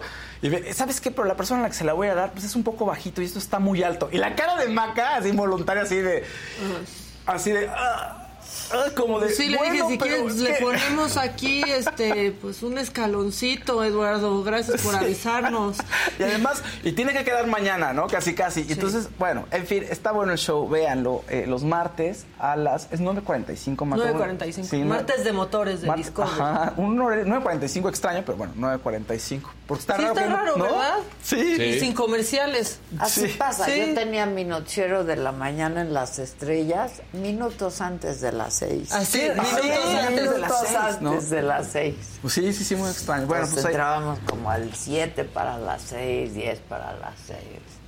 Ahí Pues de ahí. a poquito. exacto, pues ahí están, muchachos. Sí, sí, está padre, la verdad. ¿Y Sí, ya? Sí, sí, sí, la verdad que está muy bueno.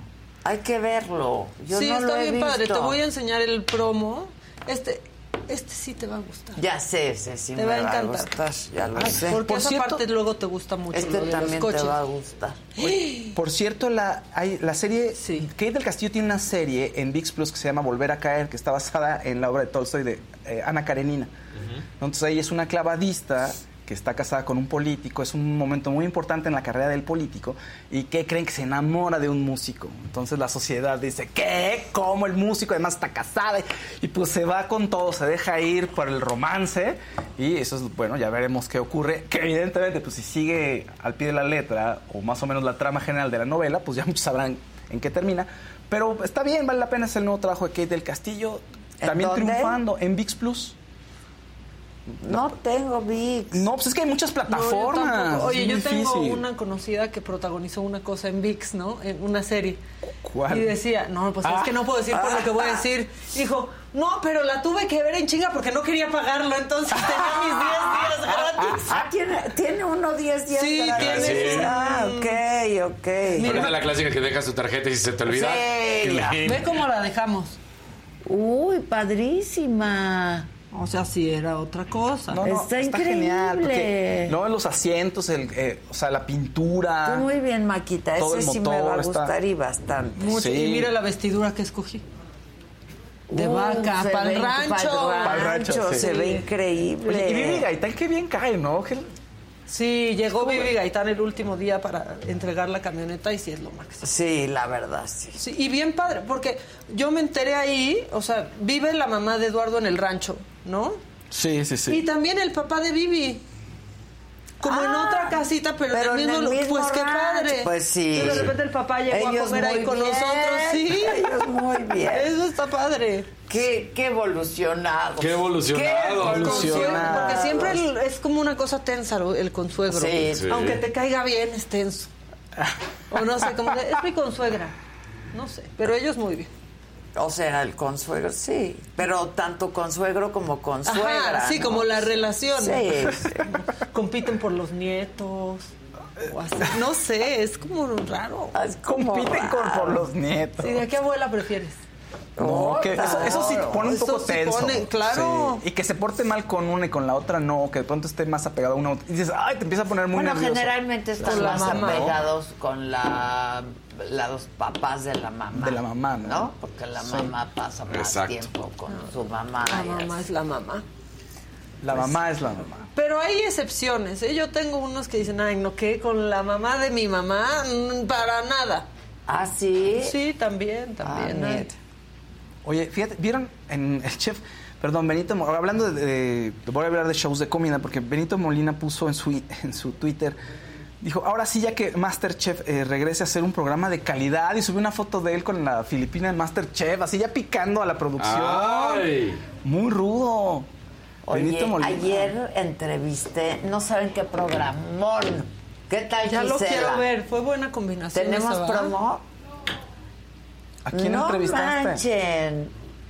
Al Pelón Gomis. Ah, sí. Ah, ¿en serio? Y a Vanessa Bauer. Uy, no sé. No, Ah, cortocircuito. no, o sea, no, ¿No? Eso pensaban ¿Chispas? todos. Cero. ¿Y luego? Contaron una historia de lo que los une muy impresionante. ¿Qué? Muy impresionante. O sea, eh, yo salí llorando del programa, para que me entiendan. O salí llorando del programa y les dije, basta, basta. Wow. Programazo. Te amo, pelón. Es lo máximo. ¿Qué onda con el pelón? ¿Y por qué les estoy diciendo? Ah, Ah, porque los me entrevistaste. contó que pues él nunca había tomado alcohol en su vida, en su vida, nunca, Ah, nada, ¿no? Por, cero. ¿Por su papá? O... No, no, no, Ah, porque nomás no. de chiquito, este, o sea, de chavo, cuando salía Sí. con sus amigos, pues les decía, es que no me gusta el sabor, ¿no? Y le decían, no, hombre, de madrazo, pues si a nosotros tampoco nos gusta cómo nos pone, no nos Claro. gusta". Y él decía, no, pues qué pendejada, ¿no? y que cuando entró, no, no es a Masterchef. eh, ¿A que- Top Chef? Ajá, Ajá. en Colombia Ajá, top Ajá, chef. Top Chef. aprendió que la cocina es lo máximo, ¿no? Este, y entonces, ya cállate. Cabala, ya Ah, le ya la empezó, gente ya- Pues ya vénganse. Y que empezó entonces, le decían, no, que el maridaje y el maridaje y el maridaje y no sé qué. Entonces, que aprendió a tomar vino. Así Y fue ahora como le aprendió. encanta. Pero apenas. Apenas. Hace nada, ¿qué? ¿Un año? Sí, un año máximo. Sí, ahí ahí lo está estamos viendo. De los tragos. ¿Cómo ¿no? está? Y un azulito de Mixteco Boy. Dos azulitos de Mixteco Boy. Y en uno Eso. dice: Soy supervisor ¿qué de pasó, Chachín? ¿Cómo estás, Supervisor Catrín? de esa. Este es un... Este es un... ¿Quién? Bien. Ese. ¿Ese? Ese. Hay dos azulitos de Mixteco Boy. En uno pone: Soy supervisor de primaria en Oaxaca. No me dejan trabajar. Nada más pone eso. Adriana Gómez, un verdecito. Y Vianey Gómez. Los admiro a todos. Adela, eres la mejor. Fausto, eres único. Maca, envidio tu estilo. Casarín, regálame un beso para Casarín, eres un rorro. dijo. Pobrecito. Rorro. El rorro. Y pues, Qué bueno, ¿no? el, sí, el director de primaria que nos escriba más para saber qué pasa. ¿Quieren? Vamos a hablar de lo que pasó ayer. Claro que. Las No, dos cosas. Pues podemos hablar de todo lo que tú De quieras. Adela. No, porque tenemos ahí un byte y unos bytes Ah, de ok. un poco lo que dijeron. y- La sesión. ¿No? Sí. Los Más de los Lili que ya ya, lo pasamos de Lili y de la Ah, otra. ok.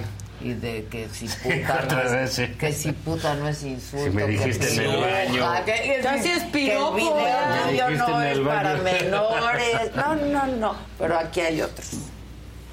Yo me niego a creer que el destino de nuestro país esté envuelto en la oscuridad. Daremos la batalla. Así como muchos de ustedes la han dado, daremos la batalla. Tendremos que recuperar un destino resplandeciente para México. Me niego a un destino ominoso.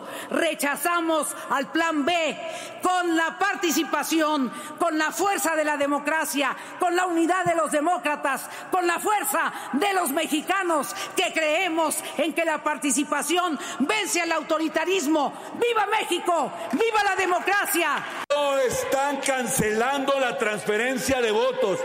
Están engañando al pueblo de México. Se quieren robar la elección.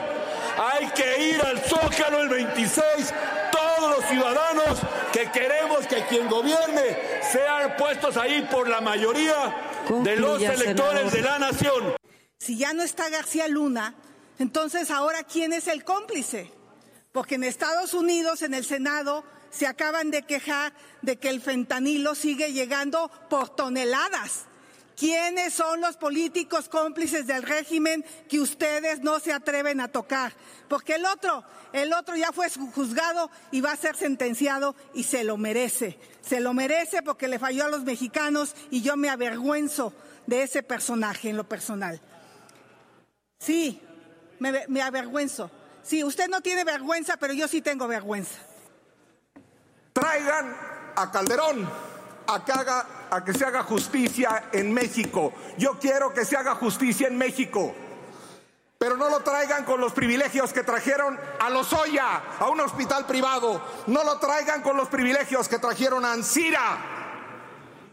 Yo si veo las barbas de García Luna rasurar, que los militares pongan las suyas a remojar. ¿Y por qué no se toca a García Luna y a Calderón? No se toca por su complicidad y su pacto de corrupción. Ustedes hicieron una consulta pitera para preguntar y no para ejercer sus facultades de justicia. Qué curioso, miren, en su lista no está Peña. Se callan con Peña porque tienen un pacto inconfesable de corrupción e impunidad también con Peña. Estuvo bueno. Bueno, Buenísimo, traigan las palomitas. Bueno. Oigan, un verdecito de Gaby López. Pero sí. Y les voy a decir por qué. Exacto, yo también lo iba a leer. Ah, bueno, vas. No, es que está muy bonito, miren, ahí les va. Aunque no lo crean. Miren. La, la bola la güera dice, te amo, Zavala. Saludos. Igual. A bola la güera. Y Gaby López dice, solo para que le hagan saber a Zavala que me encanta. Y el figurín también. Hoy que bañados. y todo. Te dije Y hoy que no vienes de traje, exacto. Traje la de Chiqui Drácula. Muy casual. Mira, si vienes viernes casual. Viene de. Vengo de- Viernes casual. Vengo de Millennial. Te paramos Saludos a Gaby. López por su buen gusto. Sí, Para exacto. gusto los colores, Gaby, sin duda. Bueno, ¿de qué vamos a Oye, hablar? no, pues mira, yo, yo- yo creo que el? Senado, con todo y esto que hay ahí, eh, me parece que es el tipo de debates que deben darse Pues en, en el legislativo.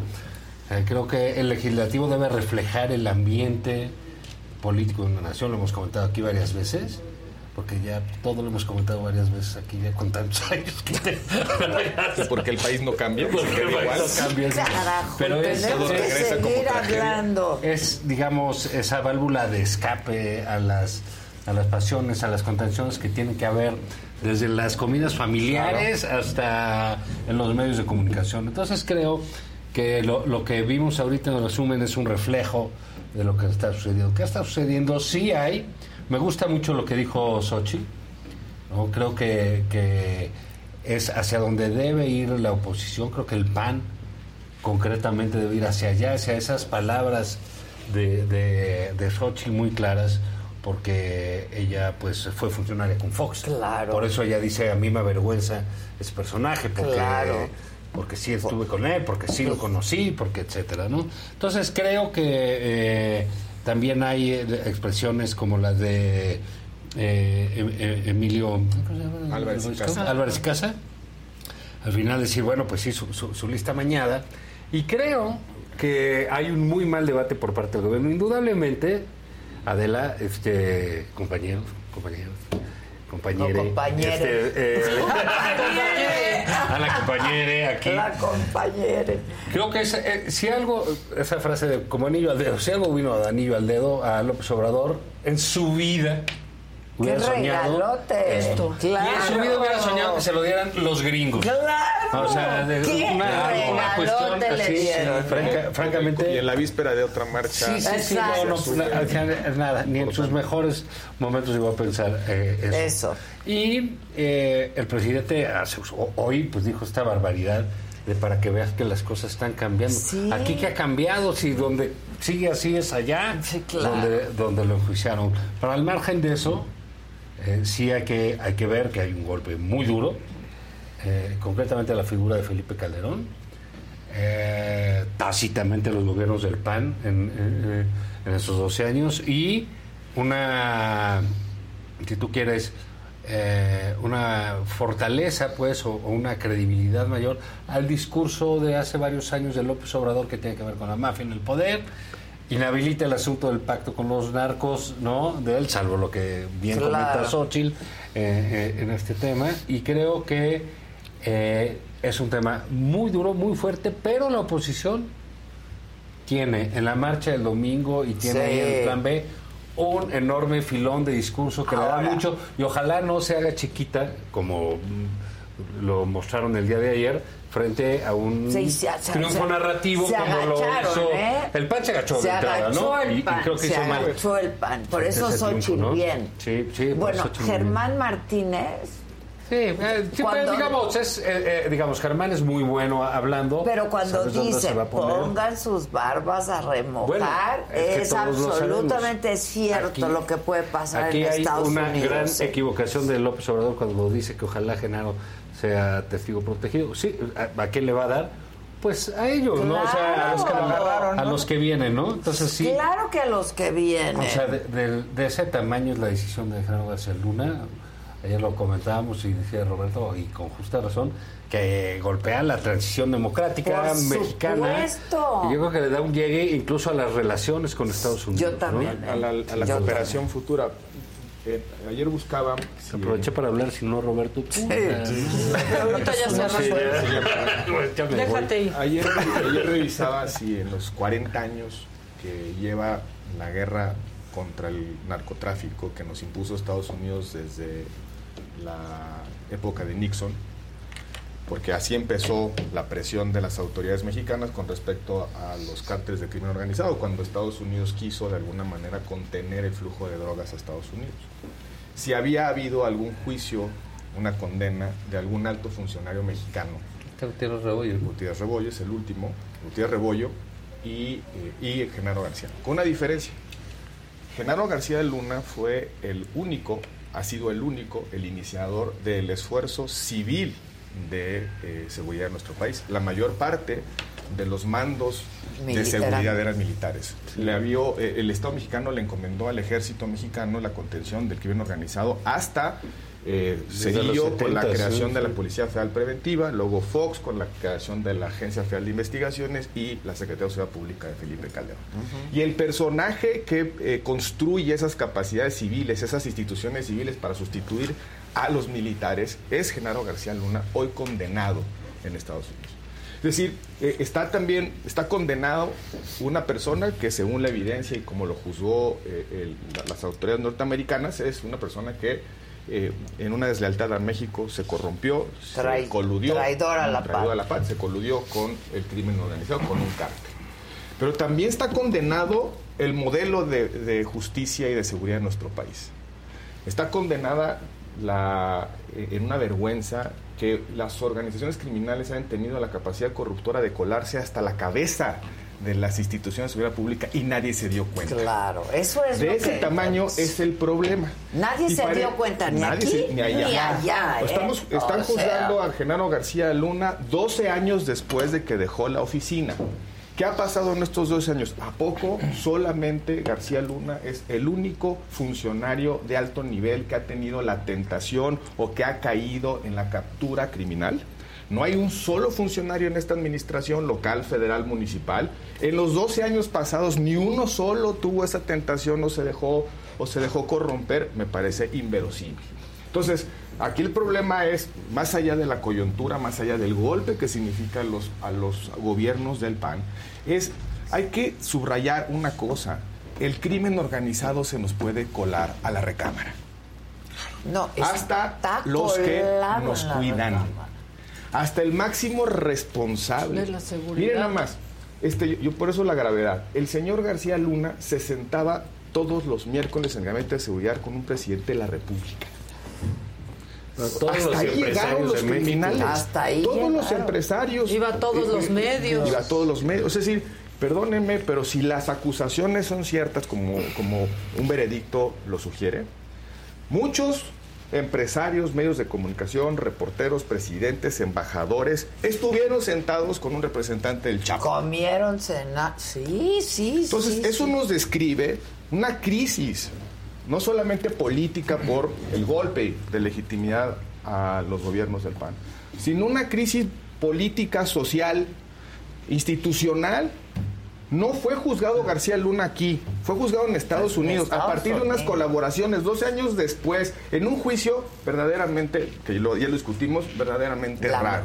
Y ahora, ah, Sí, García no, Luna, no, yo no, creo que en una estrategia muy correcta, o este, bastante inteligente, no, No testificó, es decir, no se autoincriminó. Mañana, para reducir su condena, va a poder decir muchas cosas. Muchas cosas. Estamos hablando de un señor que estuvo 20 años en ejercicio activo de función de seguridad No, pública, bueno, teniendo acceso de- a los- inteligencia y, a, y a contactos y enlaces. Que y, uno de los- y una de las personas más preparadas en El inteligencia, superpolicía, contrainteligencia, claro. espionaje, Sí, contraespionaje, lo que no por todas las agencias internacionales. ¿no? Entonces tenemos eso. ¿Qué tenemos también, perdón, abonando un poco a lo que decía Roberto? Tenemos un problema de credibilidad gigantesco entre nosotros mismos. Porque que el presidente de la República se dedique a decir eso, de que todos están coludidos hasta arriba y que quién sabe qué, pues es algo que llega muy fácil en las series de televisión de las que tanto se queja él, que tanto daño hacen. Bueno, pues agarraron a 12 individuos de Brooklyn que jamás han estado en México, que no saben ni qué onda, ni quién es este, y creyeron la película de la televisión y que les contaron los criminales. Sí, sí. Los criminales tienen la palabra. Eso no se va con Genaro García Luna, al contrario. Al contrario, Eso se queda exactamente. Está empezando. Quiero saber, y decía yo, de las relaciones, y ya más o menos lo hemos conversado en alguna ocasión, es, a ver, ¿qué policía ahorita? Por cierto, los que están hasta arriba ahorita fueron capacitados, formaron parte Por de las filas de García Luna. Porque era la única ¿no? institución civil que, ex- Que existía. Que existido. lo que había, cabrón. Entonces, bueno, ahí están. ¿Quién de ellos le- que le digan, oye, vete a agarrar a Ovidio? Ah, sí, tómame el tiempo. Claro. Ahorita voy. Claro, claro. Sí, me mandas un memo, un video, un TikTok y toda la cosa. Sí, ¿no? claro. Y veo, a ver si te lo recibo, ¿no? Sí, Por- sí. ¿Por qué? Porque todos los que este tipo metió Son los que fueron los que en Estados Unidos. sí. Oye, que la DEA dice, puta, pues que la DEA siga diciendo. Porque la señora de la DEA, la semana pasada, se adjudicó como propia la investigación, la presión Sí, y todo de García Luna. Pero que vaya por los de allá Bueno, también. No, pero dices, ok, entonces, ¿quién va, qué incentivo va a tener un policía mexicano, un general mexicano, ¿no? De, De hacer cooperar con las autoridades chamba. estadounidenses. De hacer De ya chamba. nadie, o sea, t- ve, eh, Durazo, Rosa Isela, etcétera, los quiero ver en Estados Unidos en cinco años, diez años. Ah, Si tienen amigos, porque normalmente tienen secuaces, cómplices en esas esferas, es difícil Sí, tener sí, amigos. sí. Ya, amigo, cualquiera le diría, oye, güey, ni se te ocurra llevar al niño a ver las orejas de Mickey. No, quédate aquí o Sí. mira las pirámides. Sí, las pirámides están chingonas, ¿no? A la quebrada en Acapulco. Sí, sí, hay, sí. o hay otras opciones. Es- se ha deteriorado terrible, y eso no se ha visto, ¿eh? Se ha deteriorado terriblemente eso. Y luego, el triunfo del, de, de, digamos, narrativo del, del, de- del presidente le va a servir al presidente. No le va a servir a los demás. Es como todo. Todo eso se lo lleva a él. agarra la oposición en su mejor momento. Sí, sí, sí, sí. sí. Eso, eso, eso. Si son social abusados como vimos Beatriz Paredes con su discurso institucional, Xochitl de frente, este, Lili peleándose, Germán da- dando la cara, si los vemos así y los seguimos viendo, se van a quedar solos con Genaro, que no es gran cosa. El, el presidente con, Sí, el- que no es con esta intención de sacarle tajada política a lo de Genaro García Luna. No va a parar de aquí No, al yo no, 2024. va a ser la No, campaña. 2000, 2080. 2080. Va a Esto ser no la- va a parar. y lo vas a ver en los spots de Morena y eso va. lo- pero con el ánimo de sacar tajada, el presidente está olvidando una cosa. Está cayendo en la ingenuidad de pensar que García Luna es el frijolito dentro del arroz, que una vez que ya se lo llevaron los gringos y lo y lo, eh, lo juzgaron, ya no Ya hay frijolito en el arroz. Claro. Entonces ya todo va a funcionar bien, ya nadie a su, a su alrededor está con la posibilidad de ser capturado por la corrupción del crimen organizado. Entonces dicen, ah, pues ya se limpió México 12 años después. Yo estaría muy preocupado y desconfiando yo de esta digo, mi propia también, sombra. claro. Porque si, en- si, perdón, si entraron hasta, pala- hasta los pinos. Ya están en Palacio ya están en Palacio Nacional. Nacional, están en las gobernaciones. Con el desmadre que traes, ¿no? Madre, pues Y están en su y casa. Y además con un agravante, el presidente de la República, Andrés Manuel Obrador, desmanteló todas las instituciones de inteligencia y contrainteligencia que si en el pasado fracasaron, porque ahí está García Luna, imaginemos ahorita que ni siquiera no hay, existen. claro. No hay CICE, no hay Estado Mayor, o dicen que no hay, la Eso cooperación dicen, con ¿no? Estados Unidos está en su, en su nivel más bajo. Entonces, ¿con, con quién, se, con quién se, se- se muere el presidente? Entonces, sí, oye, no me, va a, no me va a salir un García Luna en el futuro. Es una enorme ingenuidad del presidente López Obrador y de Morena por completo. Por eso Porque- yo digo por- que sí pongan sus barbas a son- remojar. Oye, dicen que le dieron 5 millones de dólares. 5 millones de dólares. ¿Cuántos miles de millones de dólares mueven esos cárteles al año? Y ahora con las nuevas actividades como trata de personas, la migra- los migrantes, el huachicol, todas esas nuevas actividades, el fentanilo. Porque lo que Sí, yo he visto, García Luna lleva, llevaba 10 años fuera de actividades, ¿sí? De, de tener responsabilidades, pero todo sigue creciendo. Ahora, como decía Xochitl, ¿quién es el que les ayuda, los protege, les avisa? ¿Quién es el que les da información? ¿Quién es el que este, voltea para otro lado cuando, cuando, eh, cuando están haciendo alguna actividad? Porque si hubiese sido solamente un problema de García Luna en los controles de la seguridad, pues el narcotráfico no existiría, Claro. el fentanilo no existiría, no habría No se 137 acabó mil el muertos. problema, no. No Pues, se ¿por- acabó el qué no? problema Yo- con la salida de García. Por Luna. supuesto, y con la condena. Y con la es una vergüenza para México que, que, que, en fin, que, no, que, que- que México diga, oiga, el secretario de Seguridad Pública de un país tan grande como México está condenado por narcotráfico en Estados Unidos. ¿Qué significa? Que nada de lo que tiene el Estado mexicano permitió evitarlo. O sea, es, es una vergüenza para país. Tenemos una, una ley sí, institucional sí, sí. ya para llamarnos Estado fallido. Ahora, pero regreso a, un- a, un- a una cosa muy rápida. El, el- el- el- si la oposición, si esos, esos, esas voces que oímos ayer en el debate no se dejan eh, eh, arrodillar por el fantasma de García Luna y le entran de frente a decir lo que están diciendo, no nos equivoquemos, es la democracia y no nos equivoquemos, el problema sigue ahí. Claro. Aquí hay un Pero eje si se van a agachar como ayer. Aquí hay un eje discursivo están muy perdidos. importante e interesante, como antier, porque ayer en el Senado estuvieron bien. Eh, el presidente que siempre le ha apoyado, digamos, le ha apostado al, al pasado, ahí vive, ahí está. Desde que llegó eh, en el 2018, nos fuimos de volada al 2006. Y entonces era Hasta Cal- los letreros. y sigue Calderón, siendo, y sigue siendo. Calderón y, y López Obrador y esta semana se sigue hablando de López Obrador y de Calderón. Y el fraude. Roberto Calderón acabó hace 10 años, acabó hace 10 años. ¿no? Entonces, bueno, está ¿Quién quiere cargar esos agravios? El presidente. Pero al presidente le, le, le- le son útiles, le Sí, ayuda, claro. le ayuda con su gente, con su banda, les tiene el rencor acelerado perfectamente. ¿No? ¿Qué, qué- qué le, qué le pasó a la oposición? Bueno, ¿sabes qué? Que de entrada, pues ya como que te quitaron a Calderón, mano. Sí, ¿Qué vas a hacer con ese espacio?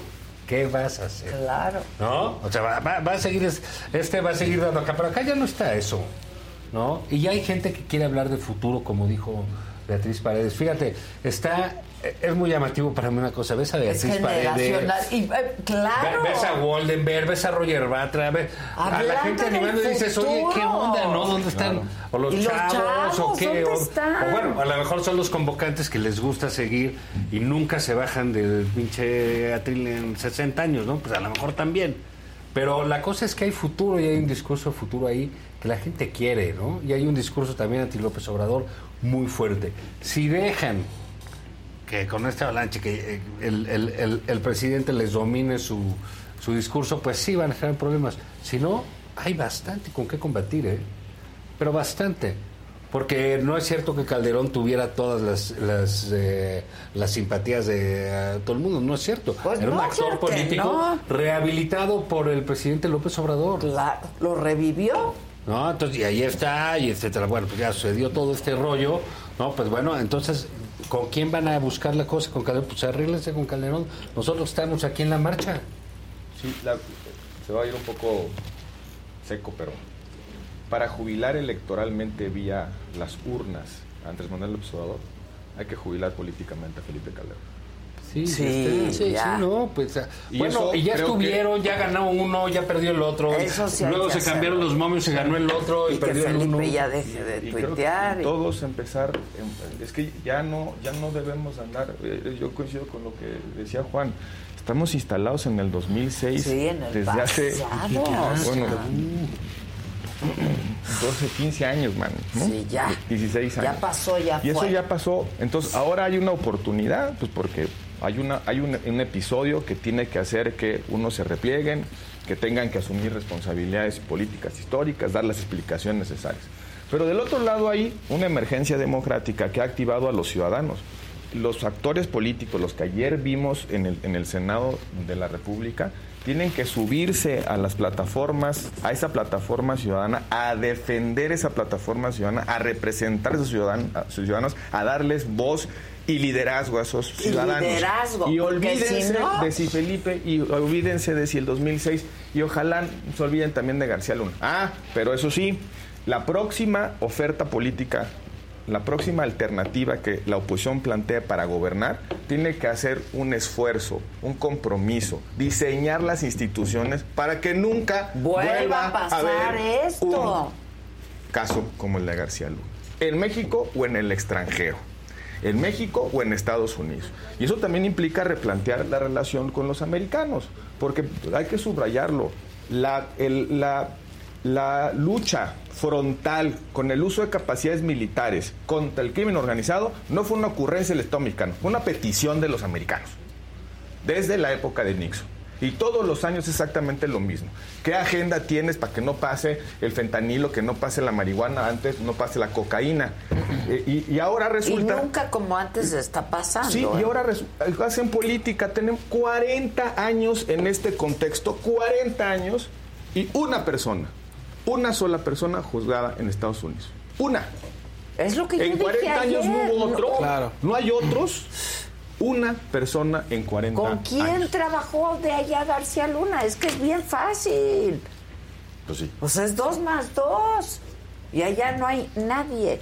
Ahora, hay pues un trasfondo político en todo esto. No hay elecciones allá. Va a haber Sí, elecciones. siempre son. Mira, luego también no- nosotros pensamos que todo en Estados Unidos como Tiene aquí. que ver con- ¿No?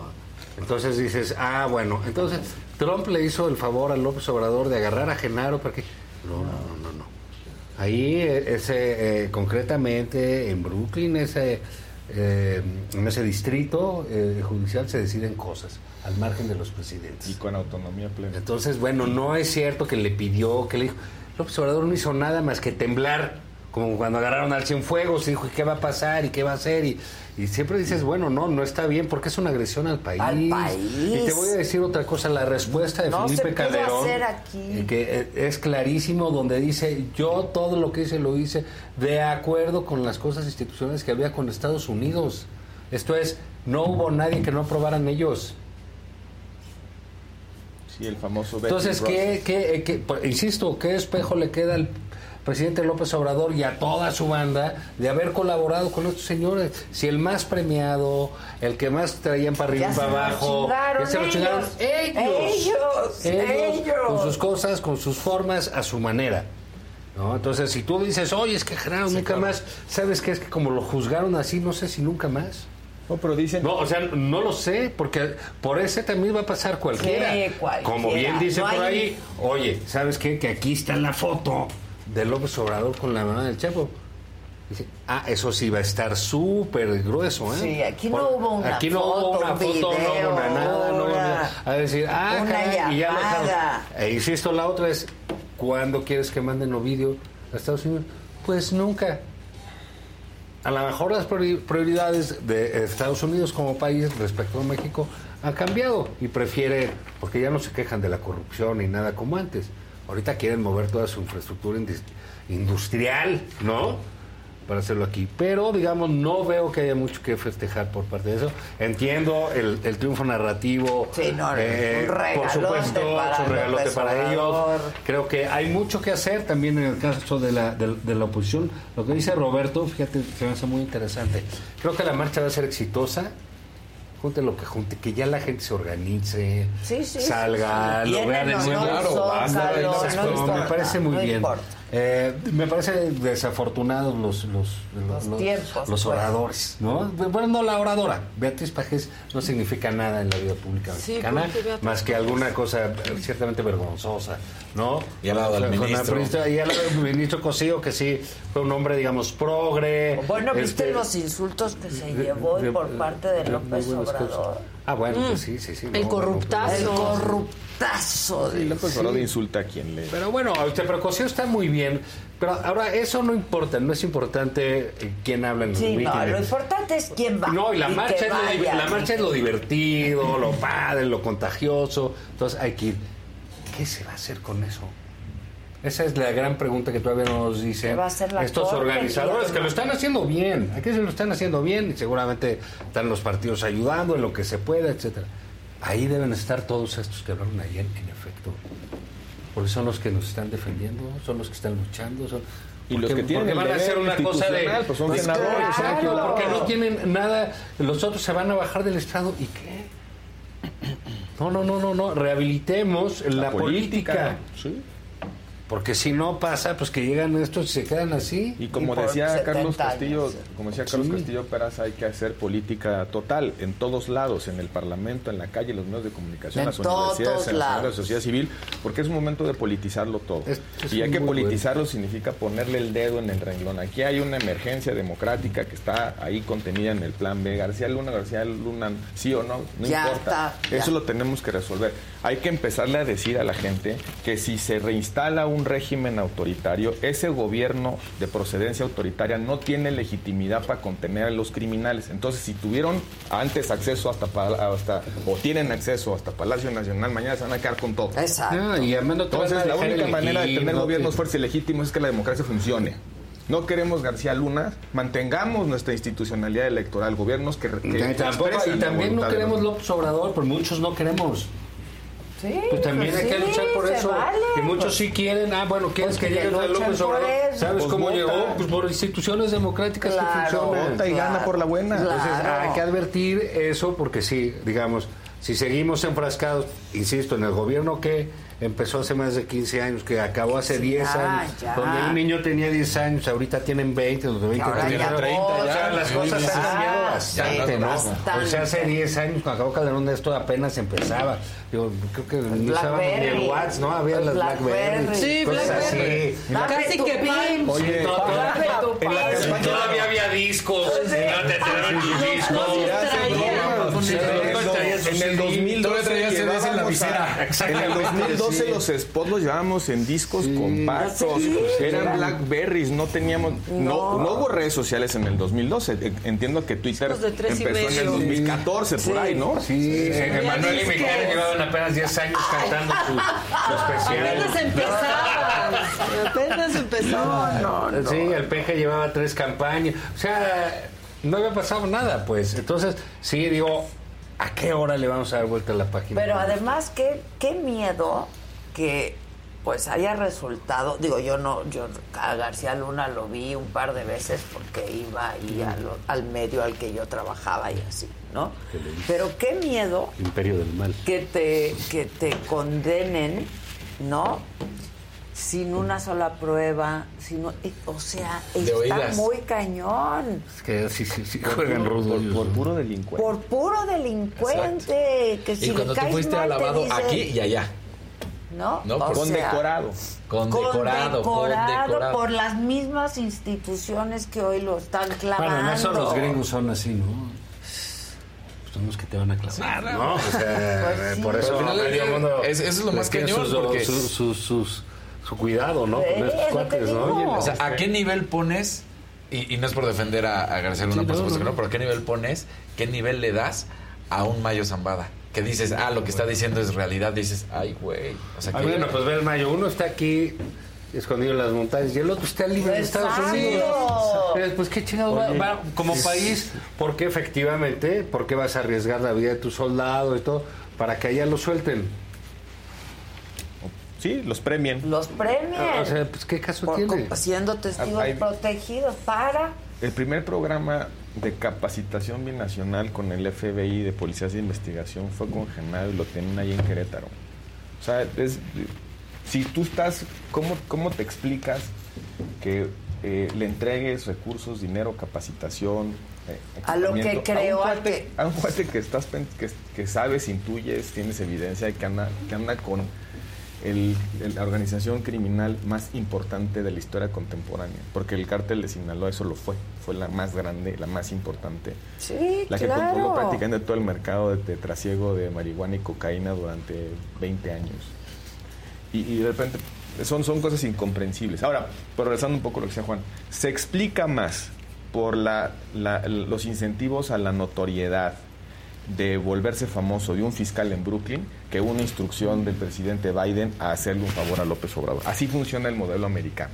Cuando el modelo, los, los fiscales tienen un asunto que los puede llevar a los cuernos de la luna, van y los activan y ganan en un tribunal. Yo por eso creo que a lo mejor no hay toda una conspiración que, va- que Andrés Que te Manuel doy le dijo, y me bueno, das, y te entonces, me das. sí. Yo no creo que no. Estás de Se- columnista se, de- se se explica un poco más por, por- por esos incentivos que tienen los fiscales americanos.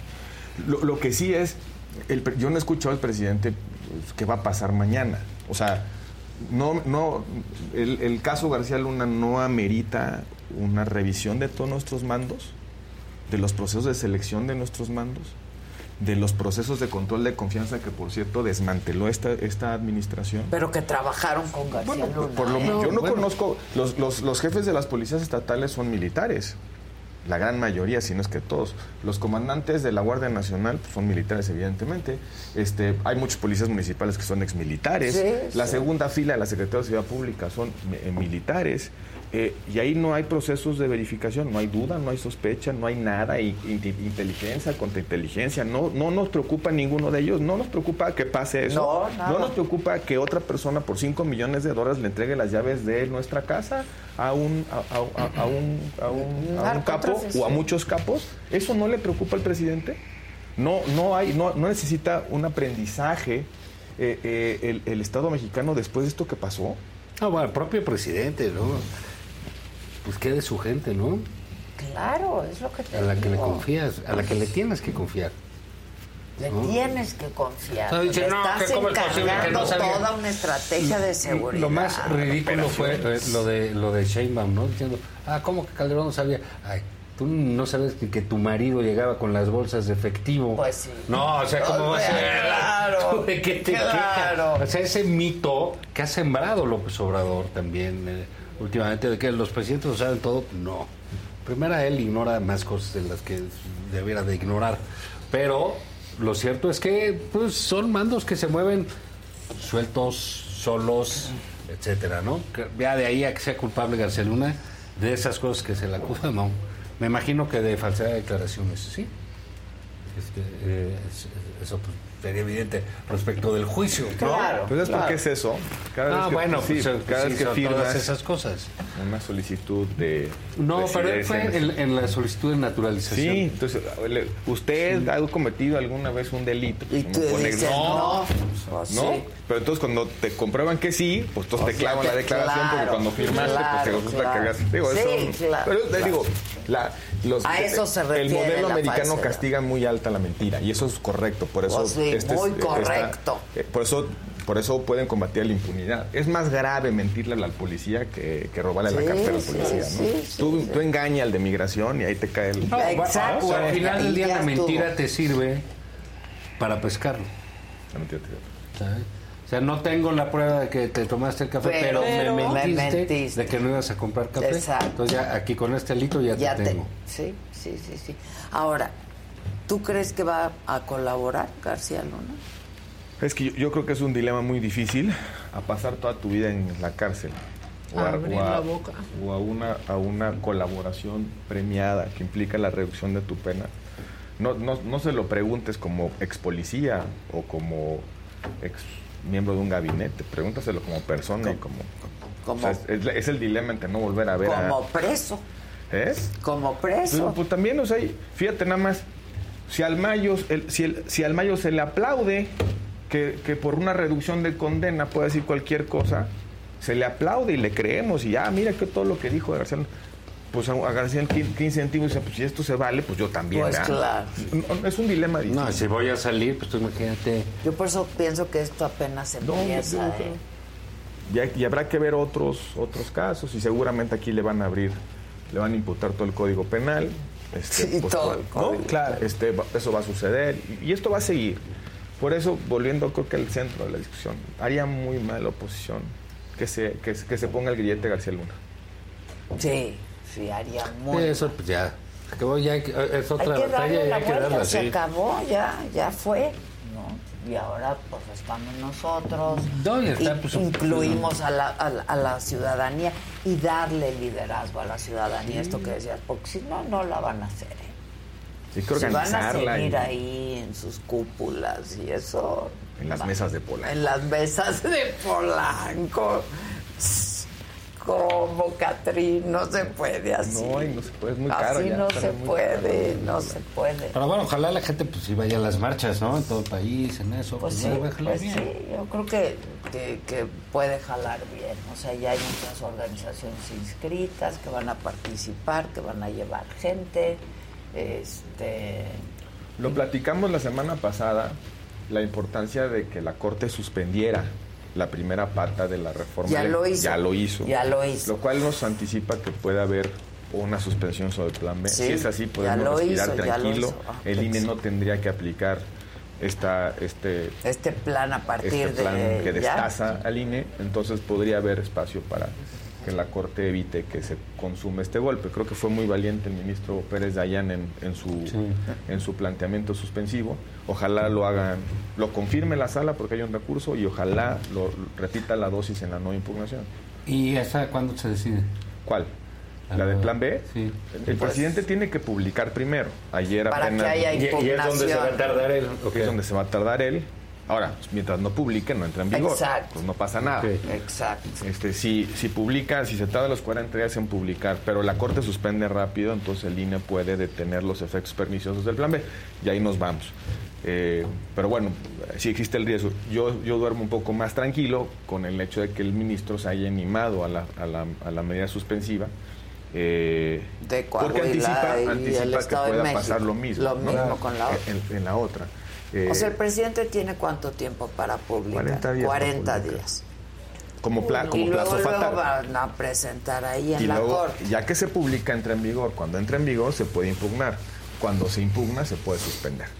Este, entonces, Que ya están todas las impugnaciones ya están listas. listas. Es un, es, ya es- es un tema de, es un juego de tiempos, ¿no? Ahora, sí es cierto que los tiempos corren en contra de los ciudadanos y de nuestras libertades, porque un minuto que esté en vigencia esa norma, pues ya tiene consecuencias. Me preocupa mucho que los consejeros electorales estén en este Limbo, impasse sí. en el cual tienen una norma vigente que tienen que aplicar si no incurren en responsabilidad y no caen las impugnaciones y la suspensión. Entonces ahí vamos a tener pues un, un- un- ese, ese impasse puede ser un dilema personal para los consejeros y yo creo que actuarán con, con responsabilidad, pero, pero bueno, eh, eh, eh, a lo que voy es que la cadena de tiempos es, es, es compleja, pero hay una buena noticia con la suspensión. Y, y- y- y en efecto, ayer en el debate se, se- se engañaba a la gente, porque eh, eh, la cláusula de vida eterna está viva, ¿eh? está aprobada por las dos cámaras. Eso, no, eso es, es una verdad. Es una Sí, decían mentira que ya no, y- quitaron. y Pero fue quitó. qué bueno, porque ese es un vicio de procedimiento que puede facilitar la impugnación. Porque si, si algo fue desasiada, es la tramitación parlamentaria de esta locura. Desasiada por donde lo vea. No hay ninguna cosa que se pueda salvar de lo que han hecho. Dictaminaron tres veces lo mismo, una cosa basta. Eh, y ojalá eso sea, con eso se tira todo, ya no es necesario andar este, analizando cuestión por cuestión. Pero los tiempos corren en contra de los ciudadanos, nuestras libertades y de la sostenibilidad de la democracia. Híjole, sí. Híjole, Está Cada- pero bueno. Cada jueves, bueno. eh, cada jueves salimos peor. Sí, que sí. Sí. Cada jueves se pone más difícil. Es más difícil. Y, y- y así va a estar, ¿eh? Hoy- hoy- último, me- bueno, un comentario ahí. Hoy publica Reforma la encuesta del Estado de México. 10 puntos. 10 puntos al inicio de la campaña, no está mal. No está mal. 14, Parecía peor. ¿Cuánto tiene? ¿Cuánto? 14, 14, 14 14. puntos. Este, Podría 14 ser peor. Podría ser peor. No, no está mal. Hay tiro. Puede repuntar, Hay ¿eh? tiro.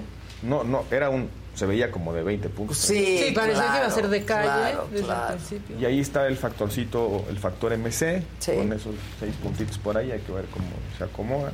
Pero bueno, pues lo menos estamos a finales de febrero, hay tiempo para que las campañas hagan el resto, pero por lo que yo leo de esa encuesta, pues hay tiro, ¿no? Hay tiro. Hay tiro. Hay tiro. Dijera el clásico. Y- y- y- Dijera el clásico. Y lo platicamos en la mañana, me llama la atención que eh, cuando le preguntan a la gente, ¿usted nunca votaría por un partido? ¿Por qué partido? El que menos rechazo suscita es Morena. Eso Mm. significa que la oposición y todos andamos muy preocupados en con- confrontar a López Obrador y, y dejamos a Morena a sus anchas, a pesar de que tiene unos gobiernos Podría ser al revés, ¿no? De- Pues es poco, ¿no? O sea, por 17% ejemplo, de pero tú lo comparas con el PRI. Pues sí. Que tiene... Mitimita de rechazo. 100% Y bueno, y en elecciones donde esta elección es contra el PRI. Es contra el PRI. Es que ese es el problema, ¿no? O sea, es un... Y el PRI, pues, es el el PRI, PRI. Sí, es contra el PRI y no, hay, no se ha instalado el dilema de que es contra AMLO del otro lado. Claro, Entonces claro. la estrategia parecería, si, si Morena va a jugar la, la contra el PRI, pues los otros deberían de jugar la de contra Morena, ¿no? Sí, entonces pues eso lo hace una elección curiosa, ¿no? Sí. Curiosa, pero bueno, a ver cómo evoluciona esa elección. Pero yo me la imaginaba, me la imaginaba peor. Más complicada. Más complicada de inicio, ¿eh? De inicio. Sí. Pero bueno, oye, pues el domingo vayan, ¿no? Vayan. Todos los que pueden, los que Pues quieran. es que no vamos a estar en la ciudad. Hay 89 ciudades, entonces lo que... Ah, pues podría Sí, ser. nos puede alcanzar ahí. Nos puede alcanzar al rato. Sí. Ahí en Acapulco va a haber también. Sí, sí. Pues en todas, prácticamente. Que hay que decir que no es marcha, ¿no? No, Es- es concentración. no, es concentración, para que sepa Sí, la, por eso la tú gente tiene que irse dices que el- cada rato dices Zócalo. que lo divertido está en la marcha. Sí, pues sí. no, lo divertido va a estar en la concentración. No, sí, sí, Ahí, en el Zócalo lleno. Es como toda la vida, todo en la vida. El camino es lo chingón. Pero imagínense, el viaje a Ítaca, Exactamente. dijera Calderón. Pues exactamente. El camino es lo que importa, a menos que vayas a Puebla. Si el camino está Zaragoza. Sí, padre, la salida que estén, y como quiera que sea. Es, es un buen ejercicio cívico. Este, no es un ejercicio electoral, ¿no? O sea, si no se llena, no significa que no va a haber votos, Claro, ni que el claro. López Obrador no tenga uh, opositores eh, o cosas por el estilo. Y pues ya veremos, ¿no? La semana que entra, qué es lo que. Información de último se ocupa. momento, reaparece Alejandro Hertz Manero. No me digas. Sí. eh, En Guanajuato. que luego de someterse a una operación de espalda, recibió a Víctor Olea Peláez, nuevo presidente de la barra mexicana del Colegio de Abogados, y recibió a Javier Cremades, presidente del World Tourist Association. Qué bueno que está mejorando. Pues sí, pues sí. La verdad. Aquí nunca le deseamos mal a nadie. No, no, qué Pues bueno. disfrutemos el viaje, muchachos. Bueno, pues sí, Ah, ¿verdad? disfrutemos el viaje. ¿Cuántos, ¿Cuántos likes? No llegamos a los 5,000 Ah, likes. entonces se chingaron, yo no vengo mañana. Tómala, se les dijo. Por 400. Se les dijo que había que tener 5 mil likes. Bueno, déjenle hasta la una de plazo. No, que va a terminar ahorita. Ya, ya, mira, ya Y se además se cierra la y no van votar. Aquí cuando Adela Ya se se baja la señal. Muy bien. Se Ya acabó. estás como el plan B. Ah, chinga. Carpetazo. Ah, chinga. Pues ya se acabó el tiempo. ¿Quieren agregar Pero, algo? no, no, sí, ¿En dónde reapareció Gertz? En la Una foto, fiscalía. Aquí está. La Su oficina que no visitaba. R. Ahí. No se ve mal. Espera, ¿eh? deja ver. No se ve mal. Bueno, pues bye, ya gracias. está aquí? No es posible. ¿Quién Ay, está? mira.